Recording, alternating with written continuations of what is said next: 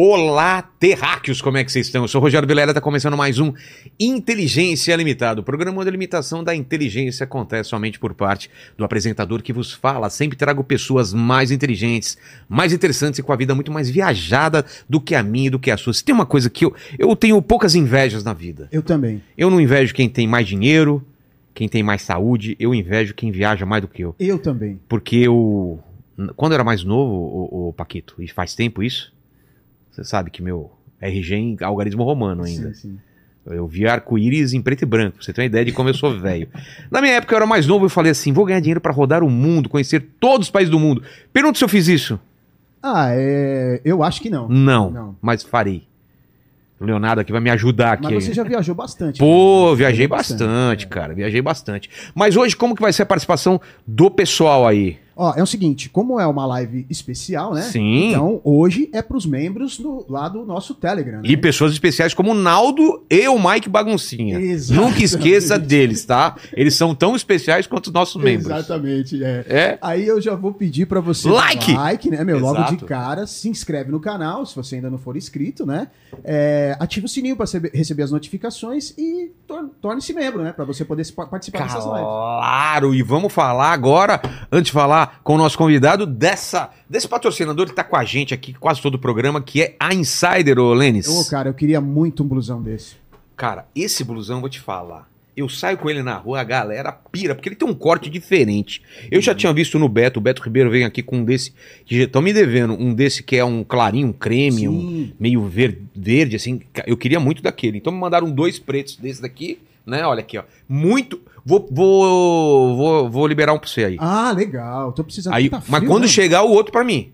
Tá. Tá? tá bom, fechou, fechou? fechou? Porque eu sei que você já usa a camisa da Insider. Camisa, a, a famosa tech t-shirt, né? Isso, a tech t-shirt. Que os produtos da, da, da, da Insider são legais por causa disso, porque ela desamassa no corpo. E ela... Por que que, ô, ô Lene, vamos explicar pro pessoal por que ela não, por que ela não amassa? Ó, é o seguinte, é porque ela é duas vezes mais leve e mais macia que o algodão. É por causa disso. É. Porque eu sinto isso. Você, cara, você passa a mão, você já sente no toque, viu, Leonardo? Cara, é muito legal isso daqui. Dá uma passada aqui. Com Mas, todo respeito. Com todo respeito. Não é bacana, boa, cara? Boa. E a gente tem uma linha inteira de produtos aí, né? A, a cueca que cueca, a gente usa aqui. Meia. A meia. O, o, Paquito gosta da meia. Eu, eu, a minha preferida é a cueca aqui, que é aquela que não enrola, entendeu? Sim. Que não tem aquela costura que machuca. Então, assim, sou muito fã e eu uso pra valer as camisetas. E agora, por causa do inverno, né? Voltou então o moletom. Estamos dando destaque pro moletom e pra tech t-shirt de manga longa, não é isso? Isso. E a gente tá com aquele esquema do nosso cupom muito legal do Inteligência 12, é isso? É isso mesmo. Vai ter link na descrição. Tem também o QR Code na tela. Boa. E aí você entra lá com o cupom Inteligência 12. É o site inteiro em com 12% de desconto. 12% de desconto. Usa o nosso, então, cupom Inteligência, Inteligência 12 e dá um toque pra gente aí. Manda e-mail, manda aí nos comentários aí que você gostou e por que que você gostou. Porque, cara, todo mundo... Eu recebo vários, várias pessoas... Ah, por sua causa, comprei a camiseta e tudo mais e o pessoal só elogiando. Nunca vi ninguém reclamando, é né, Lene? Muito boa, é, é muito, boa. boa. É numa massa. Cara, eu fui viajar esses tempos atrás aí, só foi da Insider. É, eu fui pro Rio lá gravar o programa da... Na, fazer o programa da Marielle lá com, com o delegado e o escritor, cara, foi demais. Só levei roupinha da da, da, da Insider, porque não amassa, né? Tudo, Você tudo embola, joga lá na mala, pegou lá, já tá funcionando. Tudo passadinho, bonitinho. Exato. É então é isso, cupom aí tá aí, Inteligência 12, dá essa moral pra gente aí que você não vai se arrepender. E quem não vai se arrepender também é a gente por trazer aqui o Leonardo de novo, segunda vez. Segunda na vez. terceira você pede Valeu, música, não é? Obrigado. É isso? É isso aí, na terceira. Cara, o seu programa, o primeiro programa fez um puta sucesso, Foi. né, velho? Eu tava lendo os comentários antes de vir pra cá, eu vi que o pessoal gostou. Gostou, pessoal gostou. pra caramba, cara. Gostou. E eu vejo que você na, na, nas redes sociais também é muito atuante, principalmente no Twitter. É. E tem um pessoal que te adora e tem um pessoal que te odeia. Tem, tem. Cara, tem. O que que, que, que, rola? Você fala muita. Eu, eu, eu, eu causo um pouquinho. Ó, eu trouxe a paçoquinha. Só da outra vez você trouxe a paçoca eu também. Eu falei, vou manter a tradição. Aqui Aí você já sabe, o dia que você quiser com a paçoca, me chama, eu trago aqui. Vem convidado com ó, paçoca. Leni. Da outra vez você jogou nele, dessa vez você tá entregando na mão, é. ó. Olha lá. Muito obrigado, viu? O, e eu, eu também. O, o, estagiário merece já ou não? É, eu acho que ele tá precisando então, dar tá uma, uma, uma adoçada. Uma adoçada. Ó. E eu também fui, fui, orientado que não precisava trazer o, é, o presente, é mas eu trouxe. É. Eu trouxe um charuto, um charuto cubano que eu comprei lá em Cuba. Um Olha. Guantanameira. Não é um Torriba, porque por, fins de, por motivo de orçamento. Porque mas- é muito caro? Ah, é caro, é caro. Daí é só o Fidel que pode, né? Mas você, você fuma ou não? Não, não. Nunca experimentei lá, experimentei lá. E É, aí? não vi graça. Ah, não vi graça. É, eu também. É, acho uma bobagem, mas é, sei lá, usa de decoração, o dia que você quiser tirar uma foto legal. É... Tem aquelas coisas de, de filme americano. Quando nasce o filho, é, nasce é. o filho, charuto pra Uma todo bobagem, mundo. né? Pois é. E eu também trouxe aqui, ó, chaveirinhos de Cuba lá também, ó. Quem quiser Quando você foi pra produção. Cuba? Eu fui em março. Pô, Março, ó. agora. Então tem pro Lene, tem Olha pra... que legal, cara. Trouxe uns chaveirinhos, ó. Quem quiser tem chaveirinhos aí, ó. Lembrancinhas. Então tá, tem, tem, gostei tem desse do Então tem batuquinho quatro aí, hein? Pronto, ó. Cadê? Esse do batuquinho aqui, ó. E- Esse aqui, ó. Ah, É, Ah, então é olha aí, que ó. legal. Legal, né? os bongozinhos. Então, Bongozinhos. Então esse daí é o seu aí, Lene. Então, Eu fui pra Cuba, eu acho que lá pra 2005, 2006, Sim. cara. Eu vou falar da minha experiência tam- sim. é, lá, mas eu quero muito saber. Ô, Fabi, você pode? Tô de. Tá de dieta? Ah, mas tá, Também tô. 50 polichinelo resolve, não tem problema, né? Agora fiquei mal. Come um. Come um, vai. Deixa eu almoçar e eu como. Eu não sou! Daqui a pouco. Ah, tá. Então tá bom. É, Mas aí, respondendo sua questão, por que que, por que que tem gente que me ama e me odeia, né? É. Porque, Honest- só, só, pra, ah. só pra dar um exemplo. Sim. Você fez uma thread sobre, sobre, Sobre Cuba. Cuba que viralizou. É. E eu vi muita gente elogiando e muita gente descendo o pau. É, é. E, e por quê? Questão de fé. Como assim? A galera tem fé? Sem, Porque- ter, sem saber, a galera só tem fé. Então, porque assim, é, eu, no meu perfil ali, eu não, eu não tenho muito essa coisa de ficar defendendo o político de modo geral. É lógico que eu tenho, assim, as minhas preferências ideológicas, de, né, todo mundo acaba tendo, né?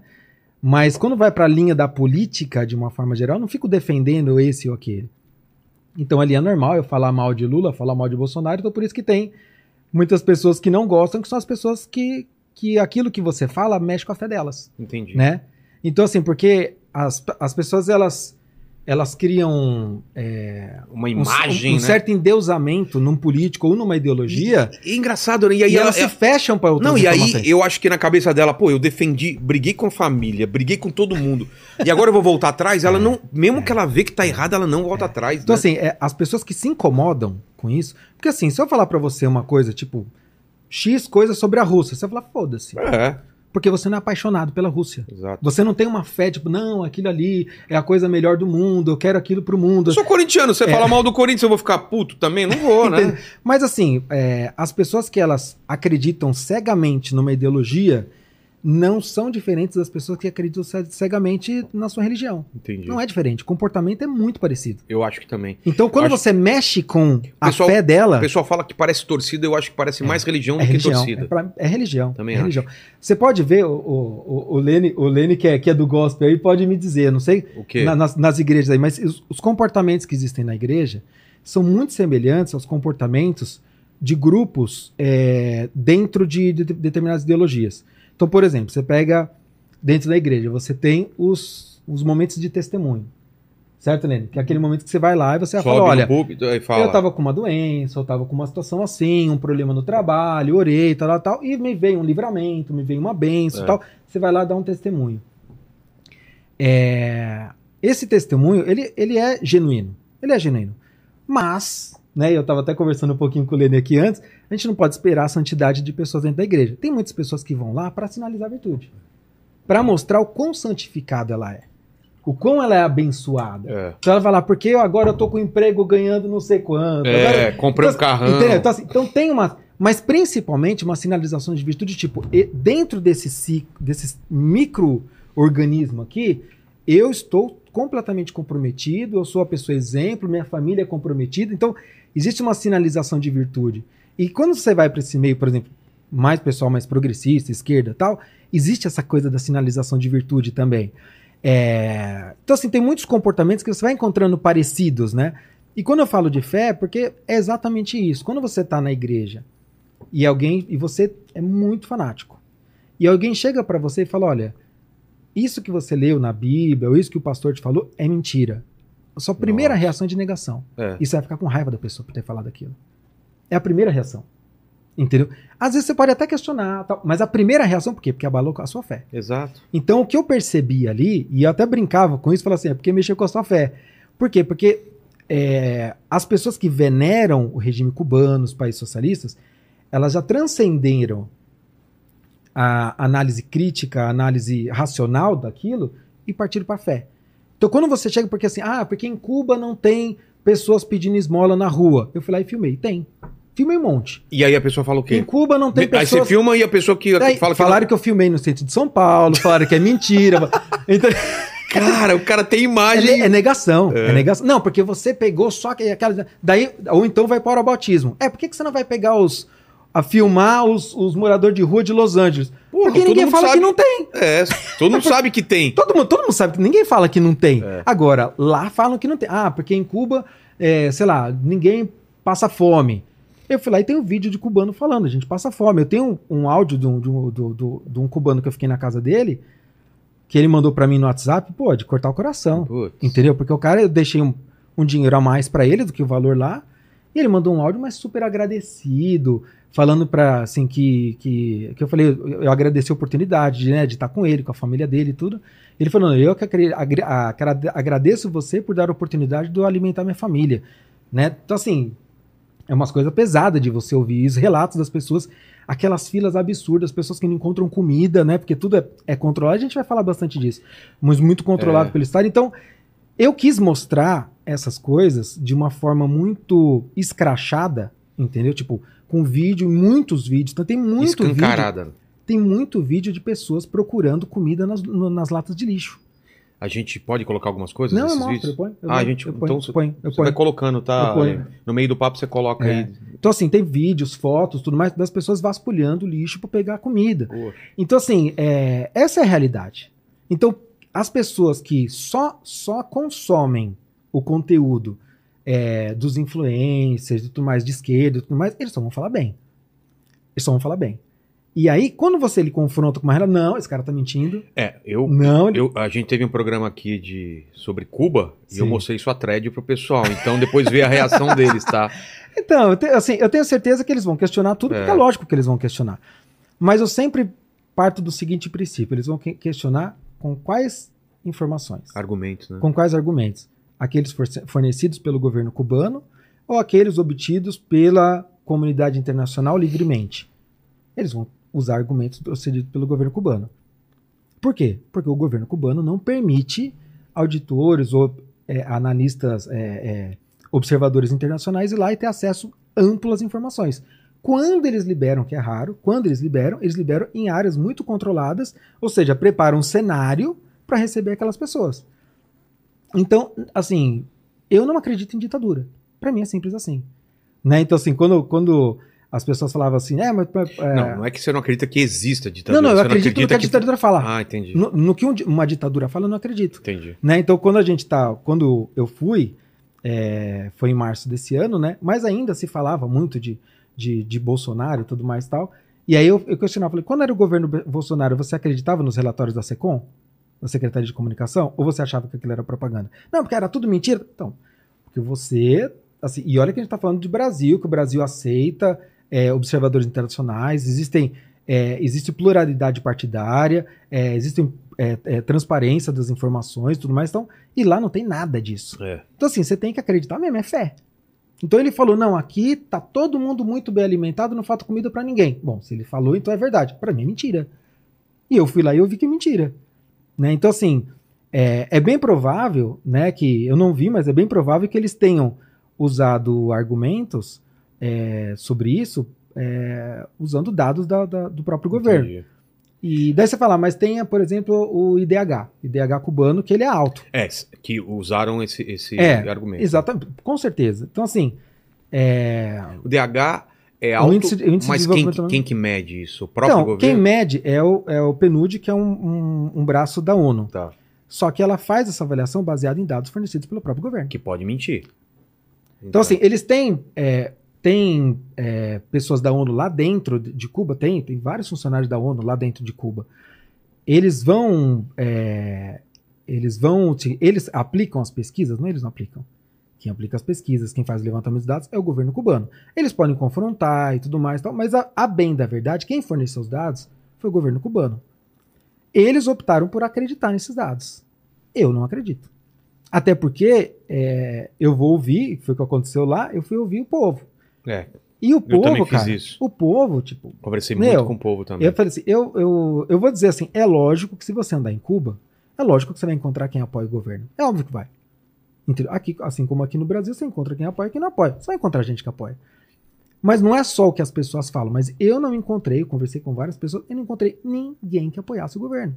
Todo mundo criticando. Todos com que eu conversei criticavam.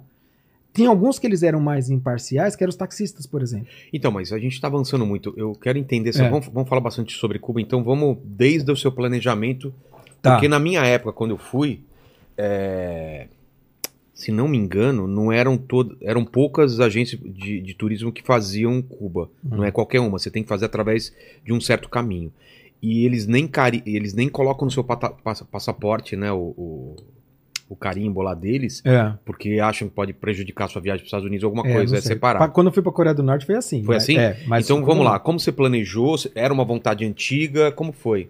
Era uma vontade, uma vontade bem antiga que eu tinha de ir, só que tava muito difícil de conseguir combinar de eu ir, principalmente por causa da minha esposa e tal. Ela já tinha ido, mas feito só a parte Ah, é? turística mesmo. É, eu, eu, eu fui, fiz Varadeiro e Havana. É, então, eu fiz, eu fiz, mas eu fiz um outro lugar lá, que agora esqueci o nome, que foi onde você vai ver a plantação de, Ah, tá. de, de, de tabaco e tal. É, Então você tinha vontade eu já tinha de- muita vontade de ir, só que eu queria ir com esse objetivo. E com a minha esposa, né, ela, ela quer passear, ela tá cagando pra essas coisas, entendeu? É. Ela quer passear. Então tava difícil da gente conseguir combinar isso. E, e aí calhou de, de ela ficar grávida, e aí eu falei, putz, aí com filho, aí comigo Não, mesmo. Daí ela é. falou, ó, aproveita, falei, vai, ela falou, vai sozinho, pode ir, não tem problema, né? Ela tinha ido sem você. Ela tinha ido sem mim, Tá. é, antes da gente se conhecer. Sei. Aí eu combinei com o E meu qual irmão. foi. Mas desculpa te interromper, mas Ah. qual foi a sensação que ela teve, que ela te passou? Ela gostou muito? Ela- Assim, a, a visão dela foi exatamente essa, assim, de muita pobreza, de muita sujeira, de muita gente pedindo, É. é, assim, pedindo ajuda o tempo todo, né? É, então, assim, é As basicamente... coisas velhas, é, caindo as aos coisas pedaços. tudo velho é. caindo aos pedaços, muito precário e tal. E aí eu combinei com meu irmão, que também tinha vontade de ir, e a gente foi junto. Tá. Então, assim, eu fiz como vou pra qualquer outro lugar. Eu entrei na- no site da companhia aérea, comprei a passagem aérea, aí eu falei, eu não quero ficar em hotel, não quero ficar em nada, eu quero ficar em casa de cubano. Ah, dá pra fazer isso? Dá. Aí eu entrei em um site que é de um, um grupo lá de, de, de moradores lá, que eles criaram um site pra poder. é, Tipo um Airbnb? Ou, ou- Não, é um site que eles divulgam as casas deles lá pra alugar. Mas com eles dentro É, com a Ah, família é? cubana. Você fica junto com a família lá. tem tal. quarto a mais? Não, é, tem quarto a mais, você fica nos quartos a No mais. mesmo quarto que os caras, né? Tipo, o cara, Aí a mulher complica, cara aqui, você aqui, falei aí. Boa noite, Dá boa noite. apagar a luz? Boa noite, boa noite. Boa Pode noite, apagar a luz, eu tô com sono. Ah, tá bom, tá bom, tá. Obrigado, tá? Benção, benção. Você pensou? não, não, não. Nós tem, nós recebem super bem, assim, são É. bem. É, são bem legais, assim. Então, tem Casa- muitas casas. Casas grandes? Como Não, é são? casa simples. Casa só que simples. eu quis casa fora do eixo ali do centrinho turístico. Sei. Por quê? Porque eu queria ver como é que era a vida real mesmo dos cubanos. Então, próximo, mas não no fervinho ali naquela Havana Vieja ali, Sei, naquele sei. meio. Um pouquinho mais longe. E aí eu fechei com uma casa de, de cubanos, fiquei lá junto com meu irmão, tudo. Caro, barato. 10 dólares a diária por pessoa. É. Com café da manhã, mais 5. Tá. Então, assim, mas assim, tudo simples, mas muito limpinho, bem organizado. Banheiro. O pessoal, assim, eles, eles se empenham, se empenham Sei. bastante para receber bem. É, são bem atenciosos, tudo assim, foi uma experiência bem legal. É, e aí eu falei, ah, é legal por ter essa vivência com eles, com eu conversar um pouquinho e tal.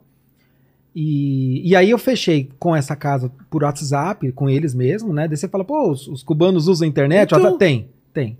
Tem internet livre lá, eles Quando eu conseguem fui não acessar. tinha, cara. Não, não em tinha. 2005, É uma coisa relativamente é. recente, eles foram abrindo aos poucos. Mas tem. é, é, como posso dizer assim? Ela, ela é controlada e não é. Então o que, que acontece? Eles não têm, tipo, sites que você não pode acessar. Não? Não, mas, por exemplo, se sair uma notícia num site ou num blog, alguma coisa, que eles não gostaram, eles lá e tiram aquele link. Você não consegue Aí você não acessar consegue acessar aquele link, eles tiram do ar aquele link. Caramba. Se as pessoas começarem a se movimentar, como teve algumas manifestações, começaram a usar o WhatsApp, essas coisas, para poder se movi- movimentar, pra fazer uma, uma manifestação, eles tiram a internet do país do ar. Ah, sim? Tiraram. Por três dias seguidos tiraram a Cara. internet do ar. Então, assim, não existe um controle como o da China, de tipo, conteúdos do Google, Meta, Facebook, não pode acessar. Isso não tem lá. Então você consegue acessar, tanto que estão surgindo muitos blogueiros, é, youtubers, cu- é, cubanos que moram lá e são youtubers. Pô. E eles vão contando a realidade, tudo. Só que alguns deles também, daqui a pouco, bate a polícia na porta e tem que tirar a coisa do canal. Então, assim, Sei. tem um controle de chato. É, e aí eu combinei com eles tudo, é, tirei algumas dúvidas de como que ia ser e tal. Peguei um dinheiro pra ir e fui, como eu vou pra qualquer lugar, por conta própria. Cheguei lá, fui trocar dinheiro, fui é, andar pela cidade por conta própria. Então fiz fazer tudo por conta própria. Não fechei com agência, não fiquei em hotel nem nada. E foi uma experiência muito legal, porque aí você tem um pouco mais de contato com as pessoas mesmo, que você vai se virando, vai conversando, tudo, né? Porque com a agência é tudo muito Não, muito certinho. engessadinho, é. né? E o lance da moeda? Ainda são duas moedas lá. O Então, cookie... não tem mais. Ah, não tem Não. mais? Agora eles, eles lançaram um negócio que é a grande sacanagem, pra mim é uma sacanagem assim absurda, que é o L, L- é MLC, que é moeda livremente conversível. Tá, O que, que é isso? É, E aí então, eu conto naquela thread, já começa ela falando isso. tá. Que eu mal cheguei em Cuba e eu vi todo mundo desesperado por dólar. Eu falei, mas caramba, por que, que todo mundo quer dólar? Daí eu falei, será que é porque, tipo, pra trocar por alguma coisa? Não, eles querem dólar, dinheiro, dólar mesmo. E aí eu falei, é, e como que eu percebi isso, né? Quando eu cheguei pra trocar dinheiro na casa de câmbio, dentro do aeroporto, né? Que eu sempre troco algum dinheiro ali, um- algum pra ter, e depois eu vou pra cidade pra procurar algum lugar com uma Com conversão taxa melhor. é. Aí o segurança da, da casa de câmbio falou pra mim: você não quer trocar comigo? Eu te faço uma, uma conversão bem melhor. Daí eu falei, bom, falei, ah, não conheço. Tal. Eu falei, ah, eu prefiro vou trocar pouco, eu prefiro trocar aqui e tal. Daí ele ficou de boa. Cheguei no táxi, fui pegar o táxi, falei, ah, quanto que é, né, em, em CUP? De- CUP é a moeda é, deles. moeda, é a moeda deles. A, a CUC que saiu, que era É. a, a anterior, da- que, era de turista. De turista. Aí ele falou, não, é 30 dólares. Daí eu falei, mas em, em, em peso, né? Dele, não, não, é 30 dólares. Mas em peso. É, é, Ficou resmungando, ah, tá bom. Ele cobrou lá e fez a conversão dele, cobrou, mas ele queria em dólar. Cara, Então todo mundo quer dólar. Todo lugar que você vai é dólar. Eu falei, caramba, né? E aí eu comecei a andar, né? Eu tô pulando só pra explicar Tá. essa parte. Comecei a andar pela cidade e eu via que tinha uns, uns mercadinhos é, mais arrumadinhos, que sempre tinha uma muvuca de gente do lado de fora e uma ou duas pessoas andando lá dentro do mercadinho. E a, e a galera toda lá de fora. Falei, mas que estranho, né? E assim, não tinha aquela variedade tão grande de coisa, mas eram arrumadinhas, prateleiras limpinhas, tinha algumas, algumas coisas enlatadas, é, alguns produtos de higiene, shampoo, alguma coisa assim, bem básico, mas tinha. É, ou tipo, é, loja de, por exemplo, de roupa, ou de eletrodomésticos. Todas elas tinham uma plaquinha na, na entrada que dizia: aqui só pode entrar, só pode entrar na loja quem tem cartão de crédito. E você só pode entrar. Assim, para entrar, alguém pergunta. Tanto é que eu fui entrar na loja da, da, da, da companhia telefônica e o cara falou: Você tem cartão de crédito? Eu falei: Tem. Ele foi lá e abriu, deixou eu entrar. Falei: Tá bom, né? Daí eu falei: Qual que é o lance? Daí eu- depois eu conheci um cara, entre outras pessoas, mas esse cara eu fiquei com ele dois dias lá, rodando com ele dois dias, ele me explicando, levando, porque eu falei. Eu falei, eu quero conhecer a real. E eu quero pegar um cubano que me leve para os lugares. Eu tive uma sorte absurda mesmo encontrar o cara super legal. E aí, conversando com ele, só para fechar essa questão do, do, do MLC. E ele falou: o que acontece? Pouquinho antes da pandemia, o governo cubano tinha decidido abrir alguns mercadinhos estatais, ou seja, são mercados do governo, para começar a trazer dinheiro de fora. Então, o que acontece? Boa parte da. A, a principal fonte econômica de, da, da Cuba é turismo certo. boa parte do que eles de, de, de, de- do dinheiro que entra em Cuba é de parentes de cubano que mandam dinheiro para lá, De, Que que, que moram fora. que moram fora, né? Então manda lá para poder ajudar a família. Esse pessoal recebe esse dinheiro, recebia em dólar. E aí muitas vezes ele comprava coisas pelo mercado negro, coisas que entrava errada. E o governo falou: "Não, vamos a gente criar os nossos mercados Ah, para eles comprarem nos nossos mercados com dólar deles e assim o governo recebe Que doideira. pega dólar. Só qual que é a grande sacanagem? A grande sacanagem é o seguinte: você vai no mercadinho estatal, onde aceita o CUP, que é a moeda do governo, que é, o- que é o nosso real aqui, Sei. que é o que o cara recebe o salário dele em CUP, ele só consegue comprar arroz, tíntero, é, sabão, é, eu tenho as quantidades, assim, frango, é, alguma coisa de carne, assim, mas é, é- é limitadíssimo. Eu vou até te mostrar aqui Ah, então. vê- é, para te falar exatamente claro. as quantidades, porque assim, é bem chocante, entendeu? E é, Tem algum vídeo, foto pra você? vídeos e fotos das prateleiras Tá. desses mercadinhos, tudo. Então vai colocando, tá, Lênin? Não, mas daí, ó, quer ver, ó, só para eu te falar, porque acho que é importante até para o pessoal ter uma Tá. ideia, ó. O que que o, que que o cubano pode com dinheiro que ele ganha alguma coisa em torno de 30 dólares por mês? 30 dólares por É, mês. Mais ou menos. Um médico tal vai ganhar de 40 a 50 dólares por mês. Tá. Mas o salário é na base de 30 dólares por mês, que ele recebe isso em CUP. moeda deles. O que, que ele pode comprar? Tá? Que é o limite do que, do que ele pode. Cinco ovos por mês. Cara. Tá? Meio quilo de frango por mês. 250 eh, ml de, litro, de, de óleo por mês. Meio quilo de açúcar. 2 quilos de arroz. Meio quilo de café. E isso é o que você encontra nos mercadinhos. Você vai ver nas fotos nas prateleiras, é o que tem. Entendi. É arroz, café, óleo. Eu não vi ovo pra vender, não vi. Mas assim, tinha uns que você via na placa, o que que tem hoje? Tinha lá, arroz. É o que tem. Puta, meu. Aí você, ele, ele pode uma pasta de dente para três pessoas da casa por dois, por dois meses. Um tubinho de pasta de dente.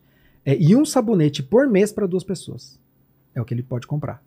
E é o que ele consegue. Então é isso que ele tem de dinheiro o que- é o que ele consegue encontrar nesses mercados. Dá para você viver com isso? Não dá. Você não consegue viver comendo só isso.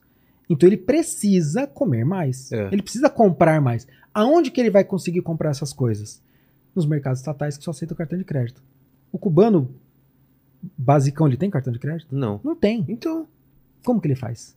Ele fica desesperado atrás de turista para conseguir dólar. Ah. Aí ele vai para as pessoas que têm cartão de crédito, chega lá na porta, daí tem aquela muvuca do lado de fora que eu te falei. Chega lá e paga, dá dinheiro em dólar para as pessoas, para a pessoa, com um ágio, obviamente, as pessoas entram lá e compram para ele o cartão de crédito e entrega para ele. Então as pessoas ficam ávidas o tempo inteiro, o tempo inteiro por dólar. É, e mais, esses mercados também não tem aquele monte de coisa. Eu pedi pro, pro, pro, pra esse cara, falei, ó, me leva no melhor mercado que tem de Havana, que é dos ricos. Dos bambambam. Supermercados, tô falando? É supermercado. Falei, me leva naquele que é o mercado do que os ricos vão. Ele falou, ah, então vamos lá na área dos consulados, que, que é em, em Miramar, que é um bairro nobre, que é inclusive onde fica a casa lá de Fidel, tem um bairro nobre e tal. E fui lá nesse mercado. Um monte de prateleira vazia. Um, assim, fila e fila de coisa. No, no chique. Então, assim, é, é precário. É precário. É, é, é muito difícil para eles conseguirem Ainda deve ter um mercado negro muito forte lá de. tem, ainda tem o mercado negro muito forte. E o mercado negro, boa parte dele aceita dólar, são poucos que aceitam CUP. Então eu comprei, por exemplo, no- nos mercados negros lá, eu comprei bolacha recheada, comprei Coca-Cola, comprei essas coisas com CUP. E onde você acha Eu- isso daí? É fácil? não é difícil, não é Ah, difícil. não é Não, não é, difícil. não, não é difícil. Porque assim, fala mercado negro, dá a impressão que é aquela coisa super, né? Meio traficante. Meio traf... Não, não é. Tá o mercadinho numa, numa rua principal lá. Tá. Entendeu? Só que ele não é do Estado. É um cara que abriu. Porque acontece? O governo começou a permitir alguma, com muita, com muita é, cautela, alguma atividade é, é, empreendedora. Entendeu? Então, assim, algumas pessoas podem abrir algum comérciozinho, alguma coisa. É muito controlado, tem imposto, tem conseguir licença para isso, licença para aquilo, tudo. Acaba ficando na mão das pessoas mais influentes, né, em termos de, parente de, de político, aquela coisa, mas é possível, entendeu? É, então, assim, você consegue comprar com o CUP nessas, nesses mercadinhos, mas aí não é do Estado. Né? Agora, o que o Estado fornece, o que o Estado propicia para você é isso. Então, com os 30 dólares dele, ele vai comprar arroz, ele vai comprar carne, ele vai comprar ovo, tal, dentro do limite, né? é, tomate, né, algumas coisas, ele vai comprar no limite daquilo que o Estado permite para ele. Se sobrar dinheiro, aí ele vai tentar nesses outros mercadinhos. Agora, no mercado oficial do governo, né, e você imagina, tipo, sei lá, no sertão do Nordeste, vão lá e abrem um monte de mercado, aí o povo morrendo de fome passa lá e fala, não, aqui você não pode entrar. É. É isso. Só cartão de crédito. Entendeu? Você tem cartão de crédito? Não, então aqui você não pode entrar. Então, essa é a sacanagem, entendeu? Entendi.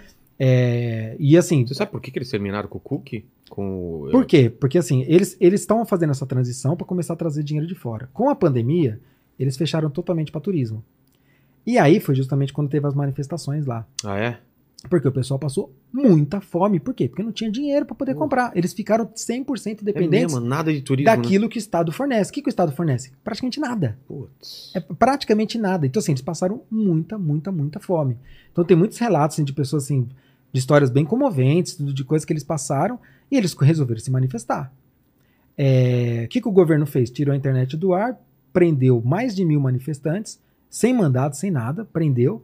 É, Tanto é que a própria ONU o- e órgãos de direitos humanos é, questionaram Cuba, falaram, pô, vocês, precisam deixar esse pessoal se manifestar. Mas assim, é uma ditadura. É. Né? Não vamos esquecer que é uma ditadura. Lógico que assim, quem é. Quem tem fé no governo cubano, né? que- quem acredita cegamente né, no regime, no socialismo e tal, essa pessoa. Matei aqui. Né? Dá tracinho, sei lá o que, que é isso. É. quem tem fé, quem acredita, vai falar, ah, porque eram influenciados pelo governo americano, eram agentes da CIA, vai inventar alguma história. Mas eram pessoas passando fome, buscando forma para alguma forma de poder comer. Era isso.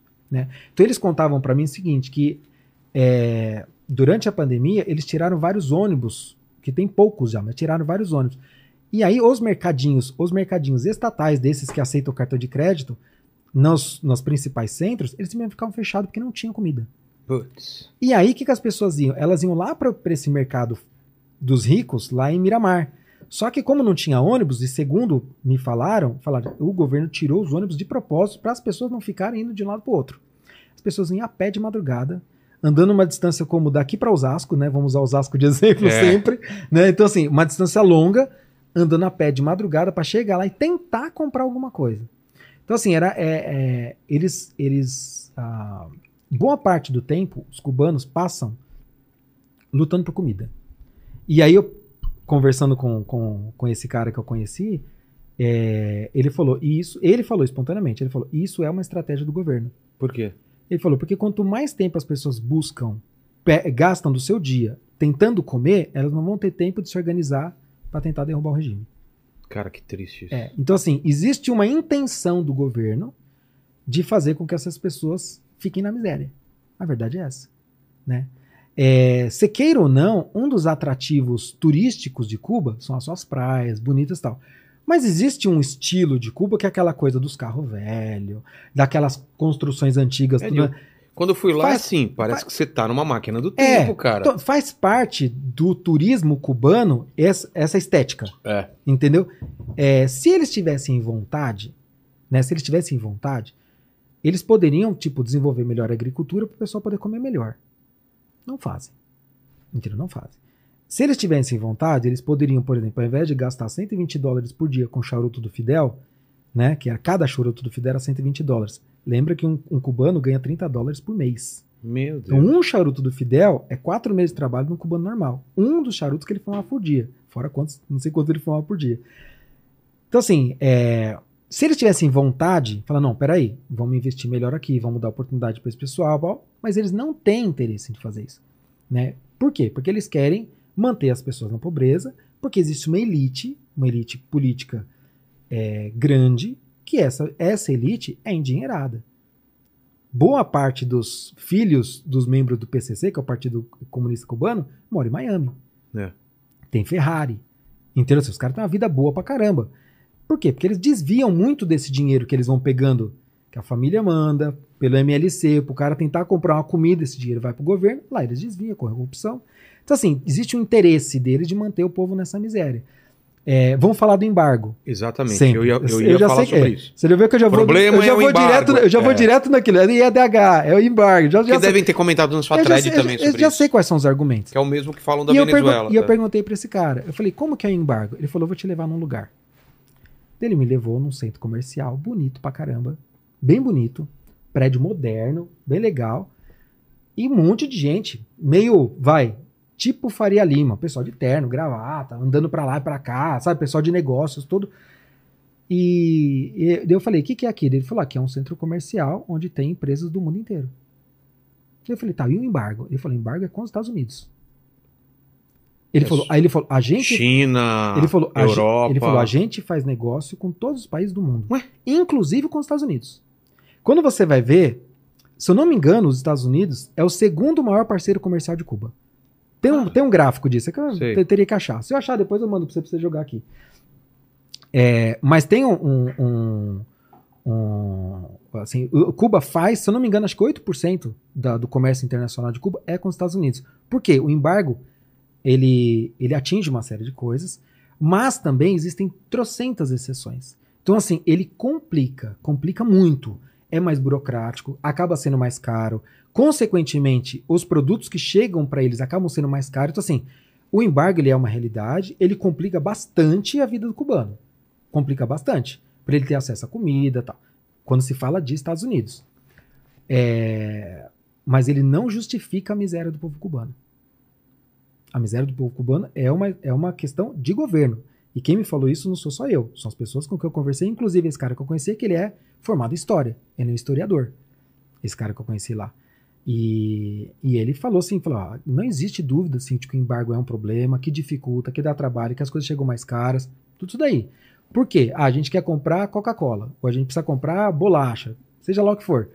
Dos Estados Unidos, putz, pezinho deles para Miami, é meia hora tá lá. Então seria muito mais barato trazer isso direto dos Estados Unidos se tivesse essa- esse, esse comércio. Mas não, eles têm que comprar do México, têm que comprar do Brasil, têm que comprar do- Peru, têm que comprar de outros países. Então a gente traz essa Coca-Cola, traz o seja lá que for dos Estados Unidos, ou a gente produz aqui, eles têm que importar da gente. Então assim, é muito mais caro, sendo que os Estados Unidos está ali colado com É, isso. é né? muito perto, né? E, e assim, os Estados Unidos dificulta, de verdade. Só que também existem muitas empresas que se especializaram no comércio internacional es- Estados Unidos e Cuba. Então eles fazem, diga assim, eles entendem quais são os- as brechas jurídicas para conseguir fazer esse comércio internacional. E lá ele mostrou para mim, falou, ó, tem empresa espanhola, chinesa, pá. foi mostrando. Daí você vai ver, tem os carros antigos, mas tem um monte de carro novo lá. Daí você vai ver, tem um monte de carro francês, tem um monte de carro chinês. Por quê? Porque ele pode. É. Ele pode comprar, né? Ele não compra por quê? Porque a, a grande maioria do povo cubano é miserável. A verdade é essa. Quem tem esses carros? Funcionários de empresas que estão lá, pessoas influentes do governo, pessoas do próprio partido que tem mais dinheiro e tem condições de comprar. Mas o povo mesmo não. A verdade é essa. O povo mesmo não tem dinheiro para comprar esses carros. Então, é, o embargo é um problema, mas não é o principal motivo da, da, da miséria cubana. Entendeu? E, e você não vê nenhuma possibilidade de, de eles mudarem o esquema para capitalismo e cair o. Ah, eu, eu acho que assim, eu acho que eles estão migrando aos poucos. É, eu acho que assim, eles. Se eles forem inteligentes, eles vão fazer mais ou menos o que está acontecendo na China.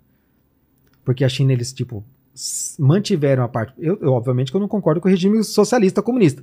mas Mantiveram se eles- aquele controle pesado Mas então, do Estado. politicamente É. tem um controle muito pesado. Mas tem um incentivo pro empreendedorismo absurdo. Então, É. assim, acaba ficando na mão dos parentes dos políticos, boa parte acaba ficando, mas não só. Porque isso tem um efeito cascata.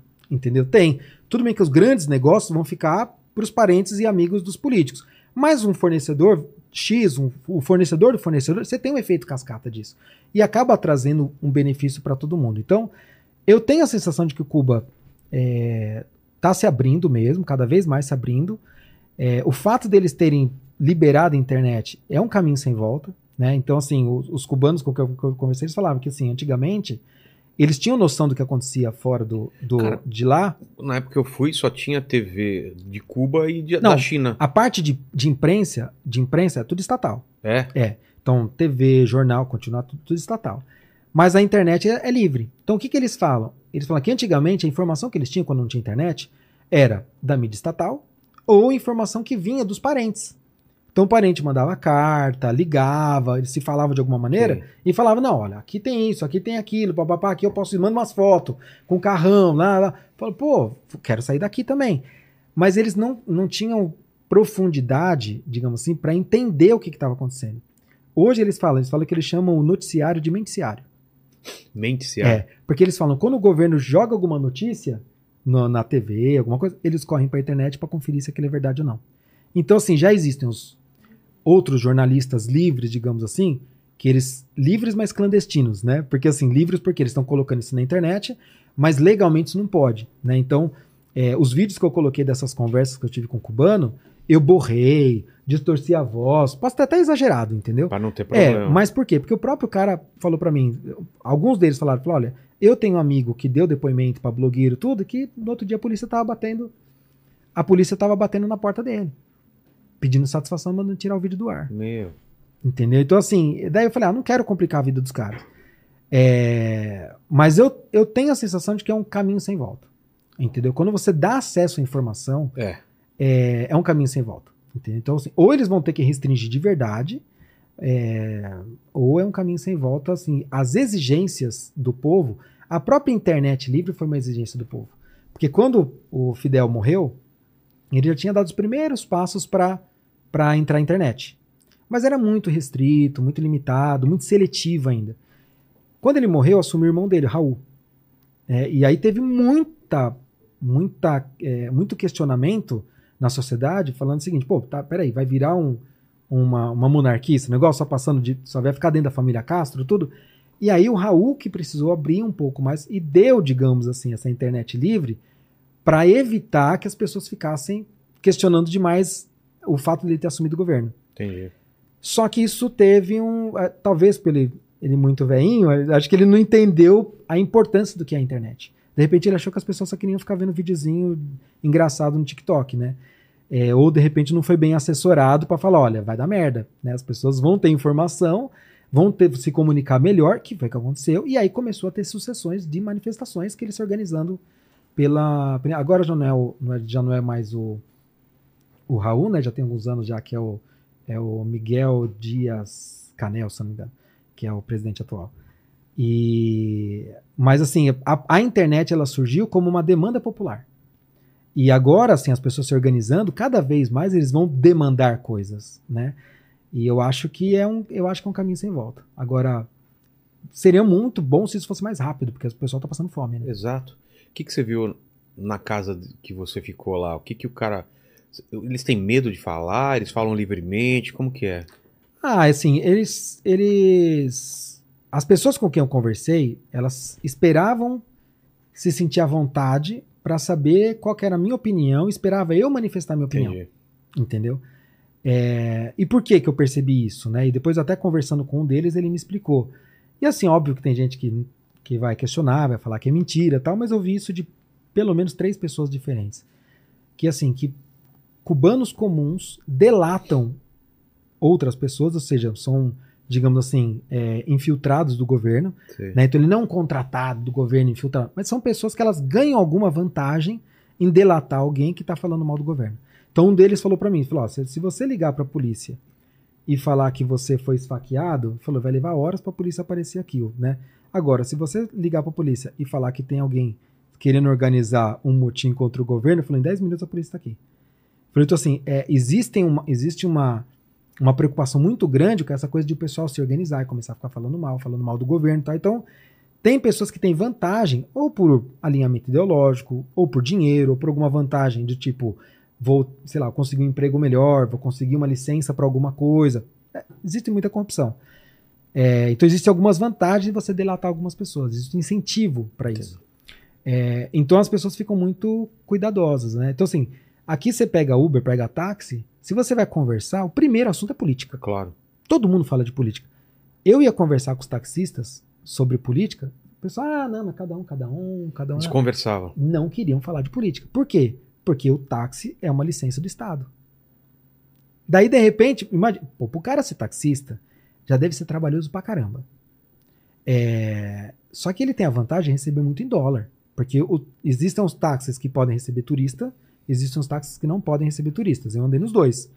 É, Mas assim, é uma vantagem muito grande você poder receber em dólar, porque daí você consegue comprar comida decente. Na verdade, você consegue co- comprar comida, né? Então, para eles é uma vantagem muito grande ter o táxi. Ele vai queimar essa oportunidade para ficar falando mal do governo? Não vai.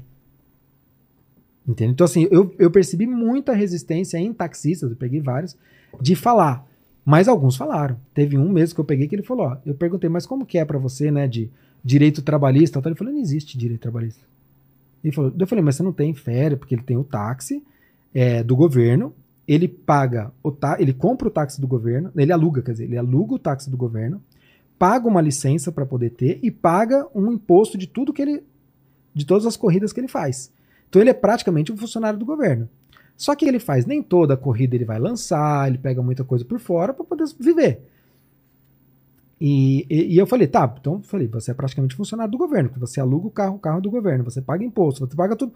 Você tem alguma vantagem? Quando que você descansa? Ele falou, "Não, se eu descansar, eu não como. Eu falei, mas você não tem férias? Não, não tem férias. Não tem um décimo terceiro, ou, não, um fundo de garantia? Zero, não tem nada.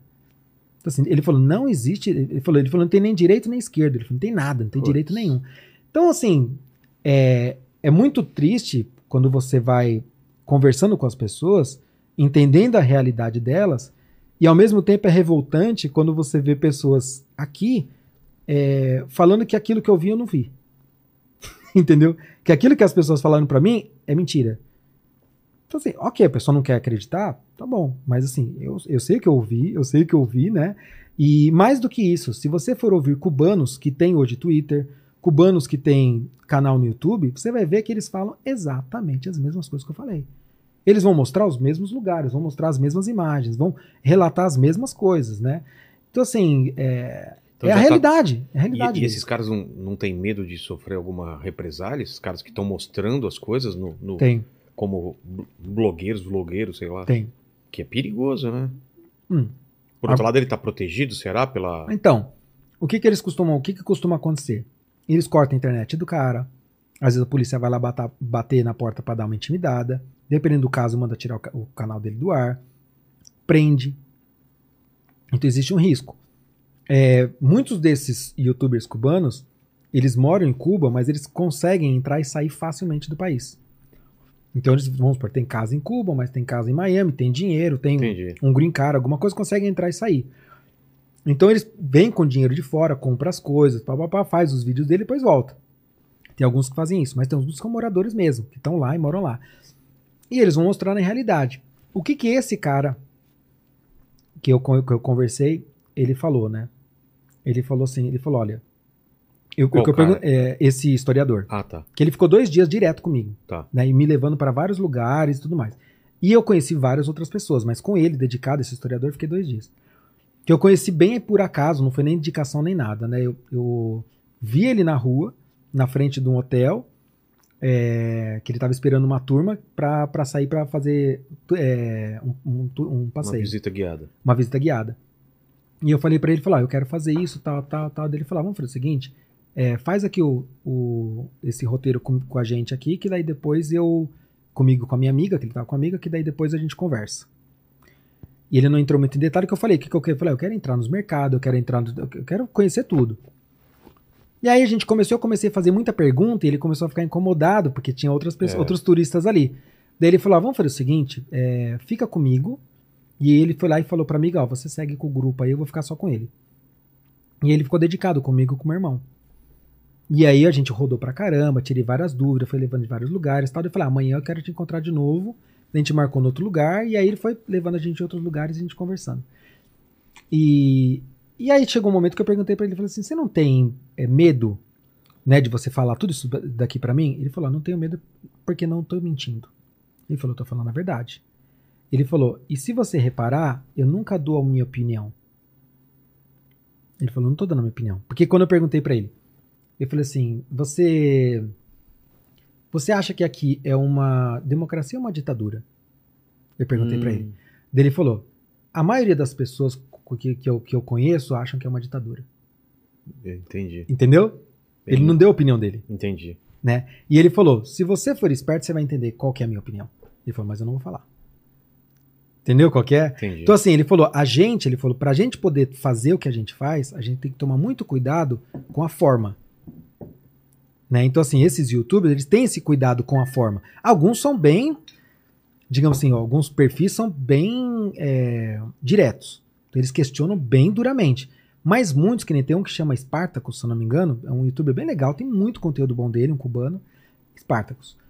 É, e os vídeos dele, assim, são muito legais, porque ele não fica dando muita opinião dele, não fica dando opinião dele, mas ele fala, hoje eu vou mostrar pra vocês como que é, é, sei lá, uma área residencial X. E ele vai lá e filma. E fala, aqui, aqui, aqui é onde as pessoas vão buscar comida e tal. E você vendo as imagens, você faz seu juízo de valor. Entendi. Ele não precisa falar. Entendeu? Então, assim, é um cara inteligente. O canal dele tá lá, tem vídeo pra caramba. Mas ele faz de uma forma que, tipo, não tem como você falar que ele tá.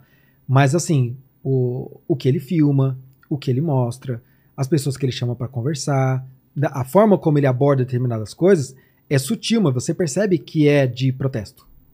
Entendeu? Então é bem legal esse, esse canal desse cara. E tem vários outros perfis de, de, de cubanos também. Então foi uma experiência, assim, muito legal, bem legal mesmo, assim, no sentido de, de, de vivenciar ali, né? É, e aí eu fui perguntando de, de tudo, como a parte de saúde, de Ah, trabalho. e saúde. Que de pessoal também moradia. fala muito que lá. Então, eu, eu saúde fui, e educação. é, eu fui em algumas, alguma, porque assim, quando a gente fala de DH, É. são três pontos, Pilares. três pilares. É, saúde. O que, que o PNUD mede? Expectativa de vida. Tá. É isso. Então ele vai pegar os dados de expectativa de vida. Quem fornece esse dado é o governo. O governo vai falar, "Ah, a expectativa de vida aqui é de 80 anos. Opa, 80 anos? Uma nota Sobe grande lá, aqui. é. Entendeu? É, dá pra confiar? Aí vai da sua fé. Entendi. Aí vai da sua fé. Eu não acredito, né? É, E aí você pega, é isso que eles medem. Então, não significa que porque tem uma nota alta de na- no quesito saúde, né, DH, que os hospitais são bons, que tem remédio para tudo. Não, não, não, não tem uma relação direta, entendeu? Eu fui em algumas farmácias para ver, não consegui entrar no hospital, até porque é, esse cara que eu tava, eu, eu vi que ele não ficou à vontade para me levar em hospital, né? Acho que até por, por conta das pessoas, tudo, acho que era uma exposição desnecessária, mas eu vi que ele não ficou à vontade para me levar em hospital, também não quis forçar a barra. Entendi. Mas eu fui em algumas farmácias, mas eu perguntei para ele, falei, como que é a questão? Ele falou, ah, não tem, Não tem o quê? não tem saúde. Como assim não tem saúde? Eu falei, não tem. Alguém o sistema de saúde. Tá, ele fica doente. O que, que ele faz? Ele falou, ele falou, se você ficar doente, assim, primeira coisa que eles fazem é tentar alternativas em casa.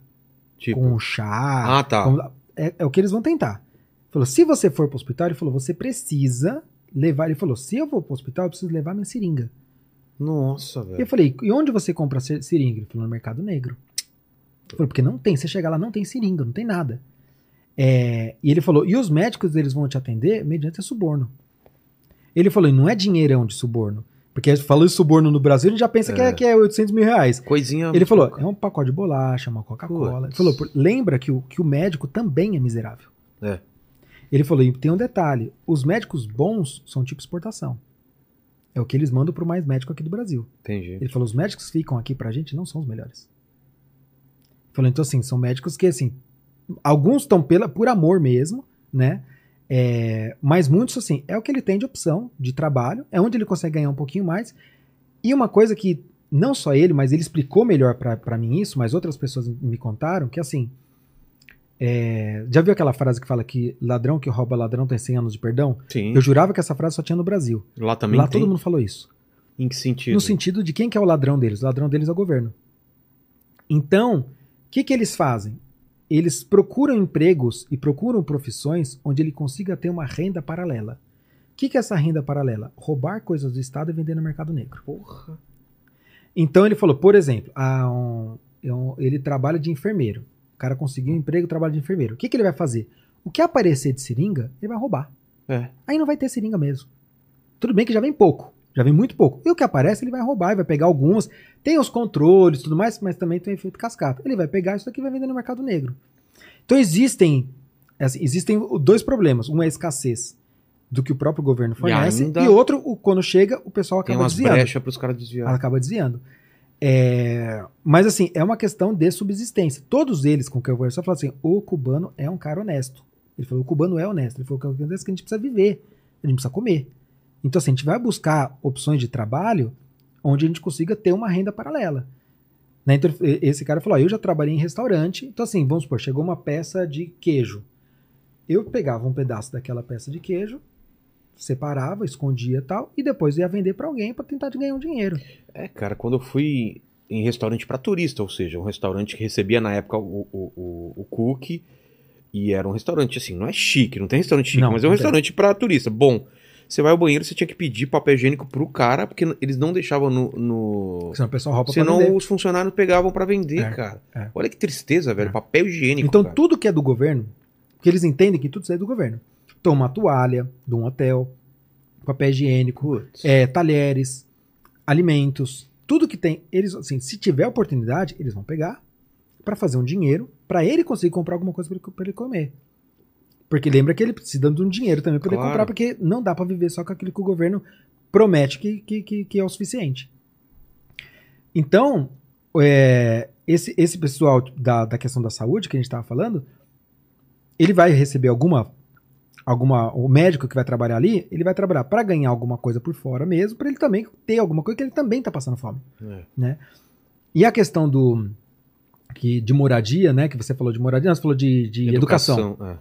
A educação, o que eu perguntei para ele, ele falou: "Ah, a educação é boa. Ele falou: a educação é boa mesmo. Ele falou, mas por empenho dos professores. Ele falou, porque os professores, eles, ele, quem escolhe a carreira de ser professor, é, escolhe como uma, um, um trabalho social. Ele Não, falou, vai ele falou, ele falou, o que, que um professor vai conseguir pegar na escola para vender? Nada. Um giz. E olhe lá, não tem o é. que vender. Ele falou, então assim, quem vai para a carreira de professor? Ele, ele deu esse exemplo para mim. Ele falou, eu, ele falou, eu cursei história porque eu queria ser pesquisador. Ele falou, mas daí eu fui obrigado a ser professor. Eu falei, mas obrigado? Ele falou, é. Por quê? Porque quando eu me formei, quando você faz uma faculdade, é, a faculdade é optativa. Então, o ensino médio fundamental é obrigatório e é todo mundo tem acesso. Mas a faculdade é optativa. E ele falou: quando eu fui fazer, e todo mundo que vai fazer faculdade, precisa depois cumprir de dois a três anos de trabalho social Entendi, para pagar essa faculdade. entendi. Entendeu? É, e algumas profissões você não pode exercer, na verdade, não uma delas, mas sim, algumas você não pode exercer de uma forma paralela. Então, vamos, eu me formei como dentista. Então, eu vou atuar no consultório lá do Estado. Mas, se alguém quiser, eu trato uma cara em casa. Não, pode. É proibido, eu perco a licença. Porra. Eu só posso trabalhar para o Estado. E ele falou: então, quem, quem se dedica para o magistério, né, para ser professor, ele falou: é por paixão, é porque quer mudar a vida das pessoas. Ele falou: então, a educação é boa pelo empenho dos professores. Ele falou, porque a estrutura dada, ele falou, precaríssima. Ele falou, não tem estrutura, não tem matéria, ele falou, não tem giz. Ele falou, é muito, muito, muito precário. E ele foi professor. Ele falou, então quem aceita trabalhar isso, então ele vai se dedicar e vai e existe um incentivo cultural e de uma certa maneira também houve esse incentivo pelo próprio governo de, de, de, de fomento à educação mesmo, né? É, mas aí eu faço um outro questionamento, né? Você considera uma, uma educação é, excelente aquela que te priva de parte de, de, de informação? Claro que não, né? Então, assim, você, ó, a, a gente vai dar uma excelente educação para você. Mas isso, isso, isso você não pode estudar. E isso daqui você tem que acreditar no que eu tô falando. É uma boa educação? Se você for ver em termos de, de matemática, sei lá, física, química, Biologia. beleza, tudo bem. Agora, quando você vai pra parte de história, de pensamento crítico, Sociologia. sociologia, entendeu? Aí, Geopolítica. aí você vai ter uma manipulação do Estado mesmo. É.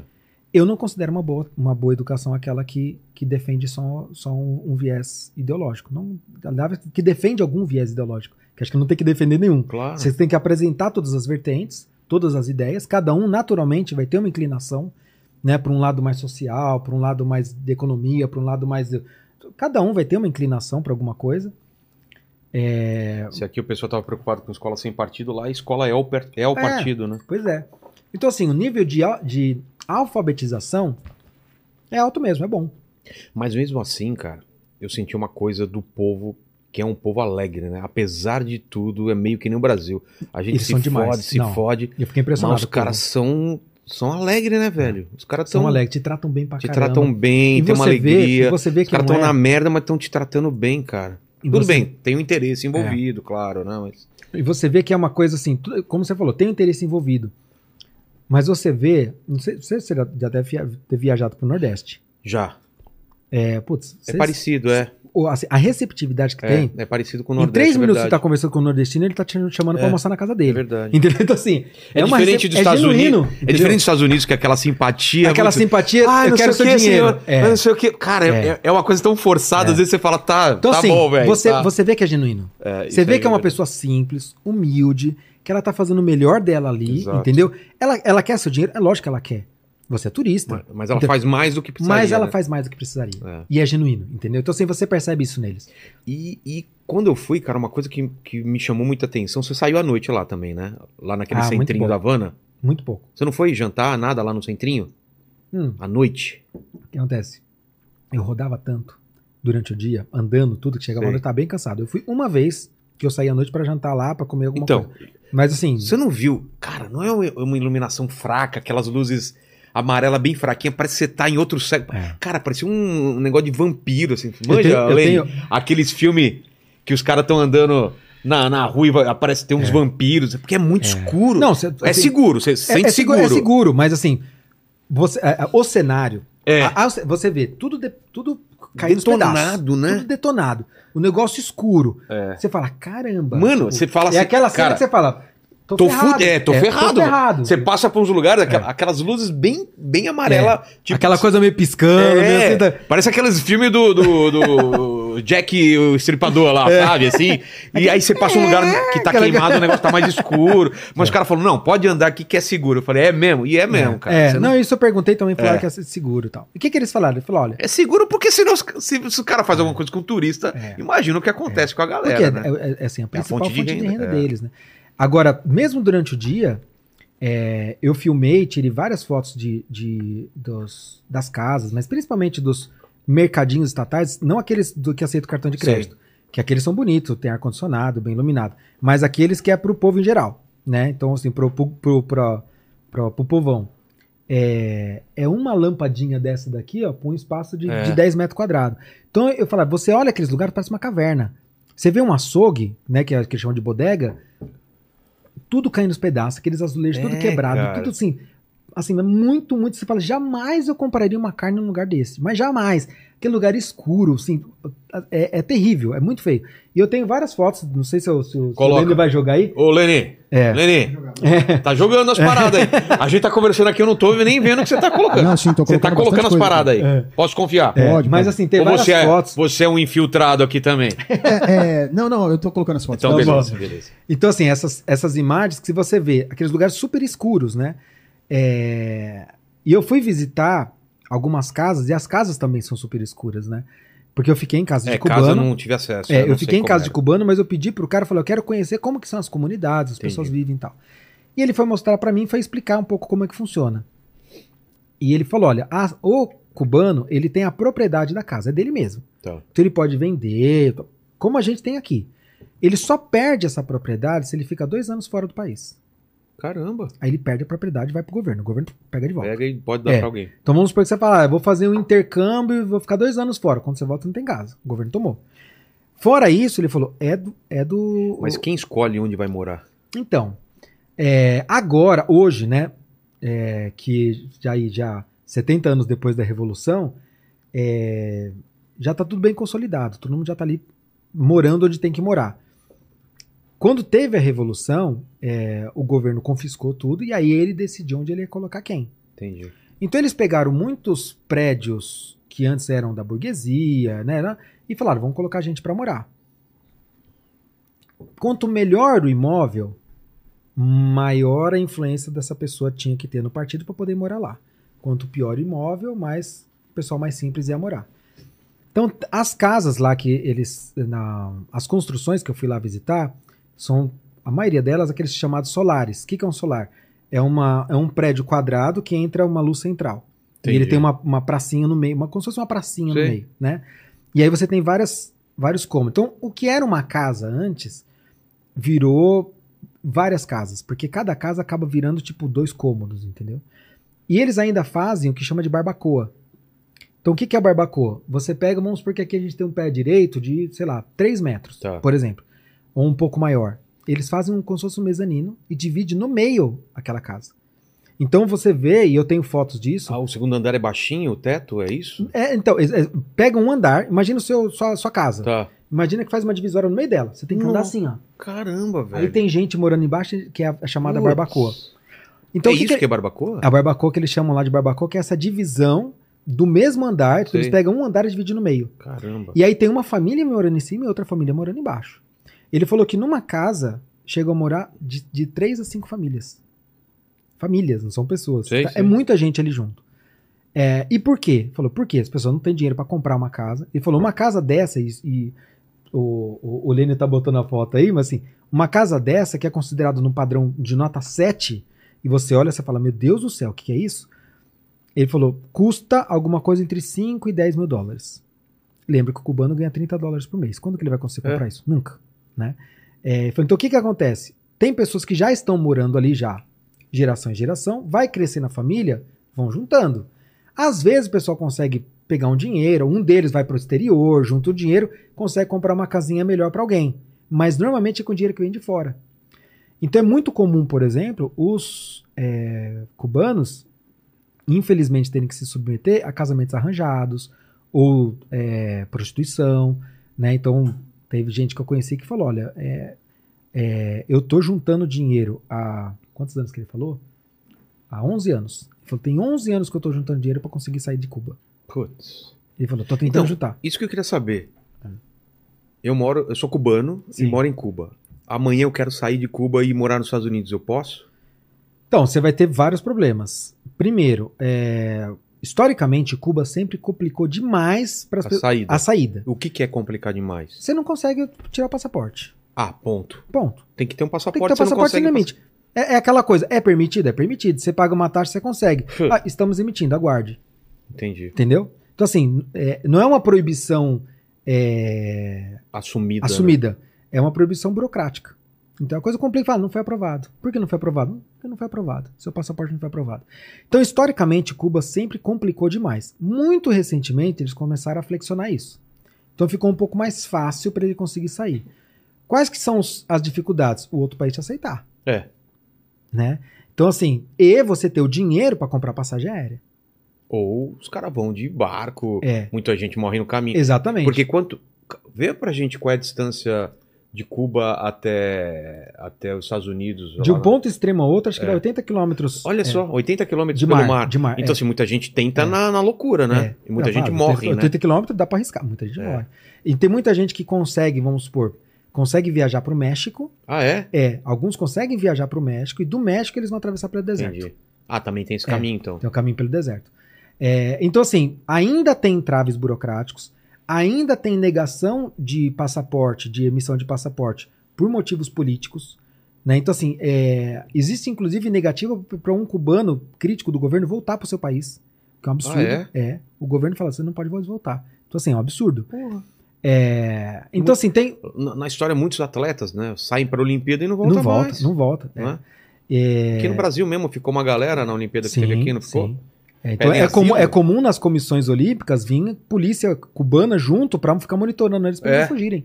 Não, nos médicos também não tinha. É. tinha Os mais médicos a, também a lá. Não sei quantos médicos, tinha um É. cara só pra, É. pra, pra observar, Sim. observar, os Observar, caras. é.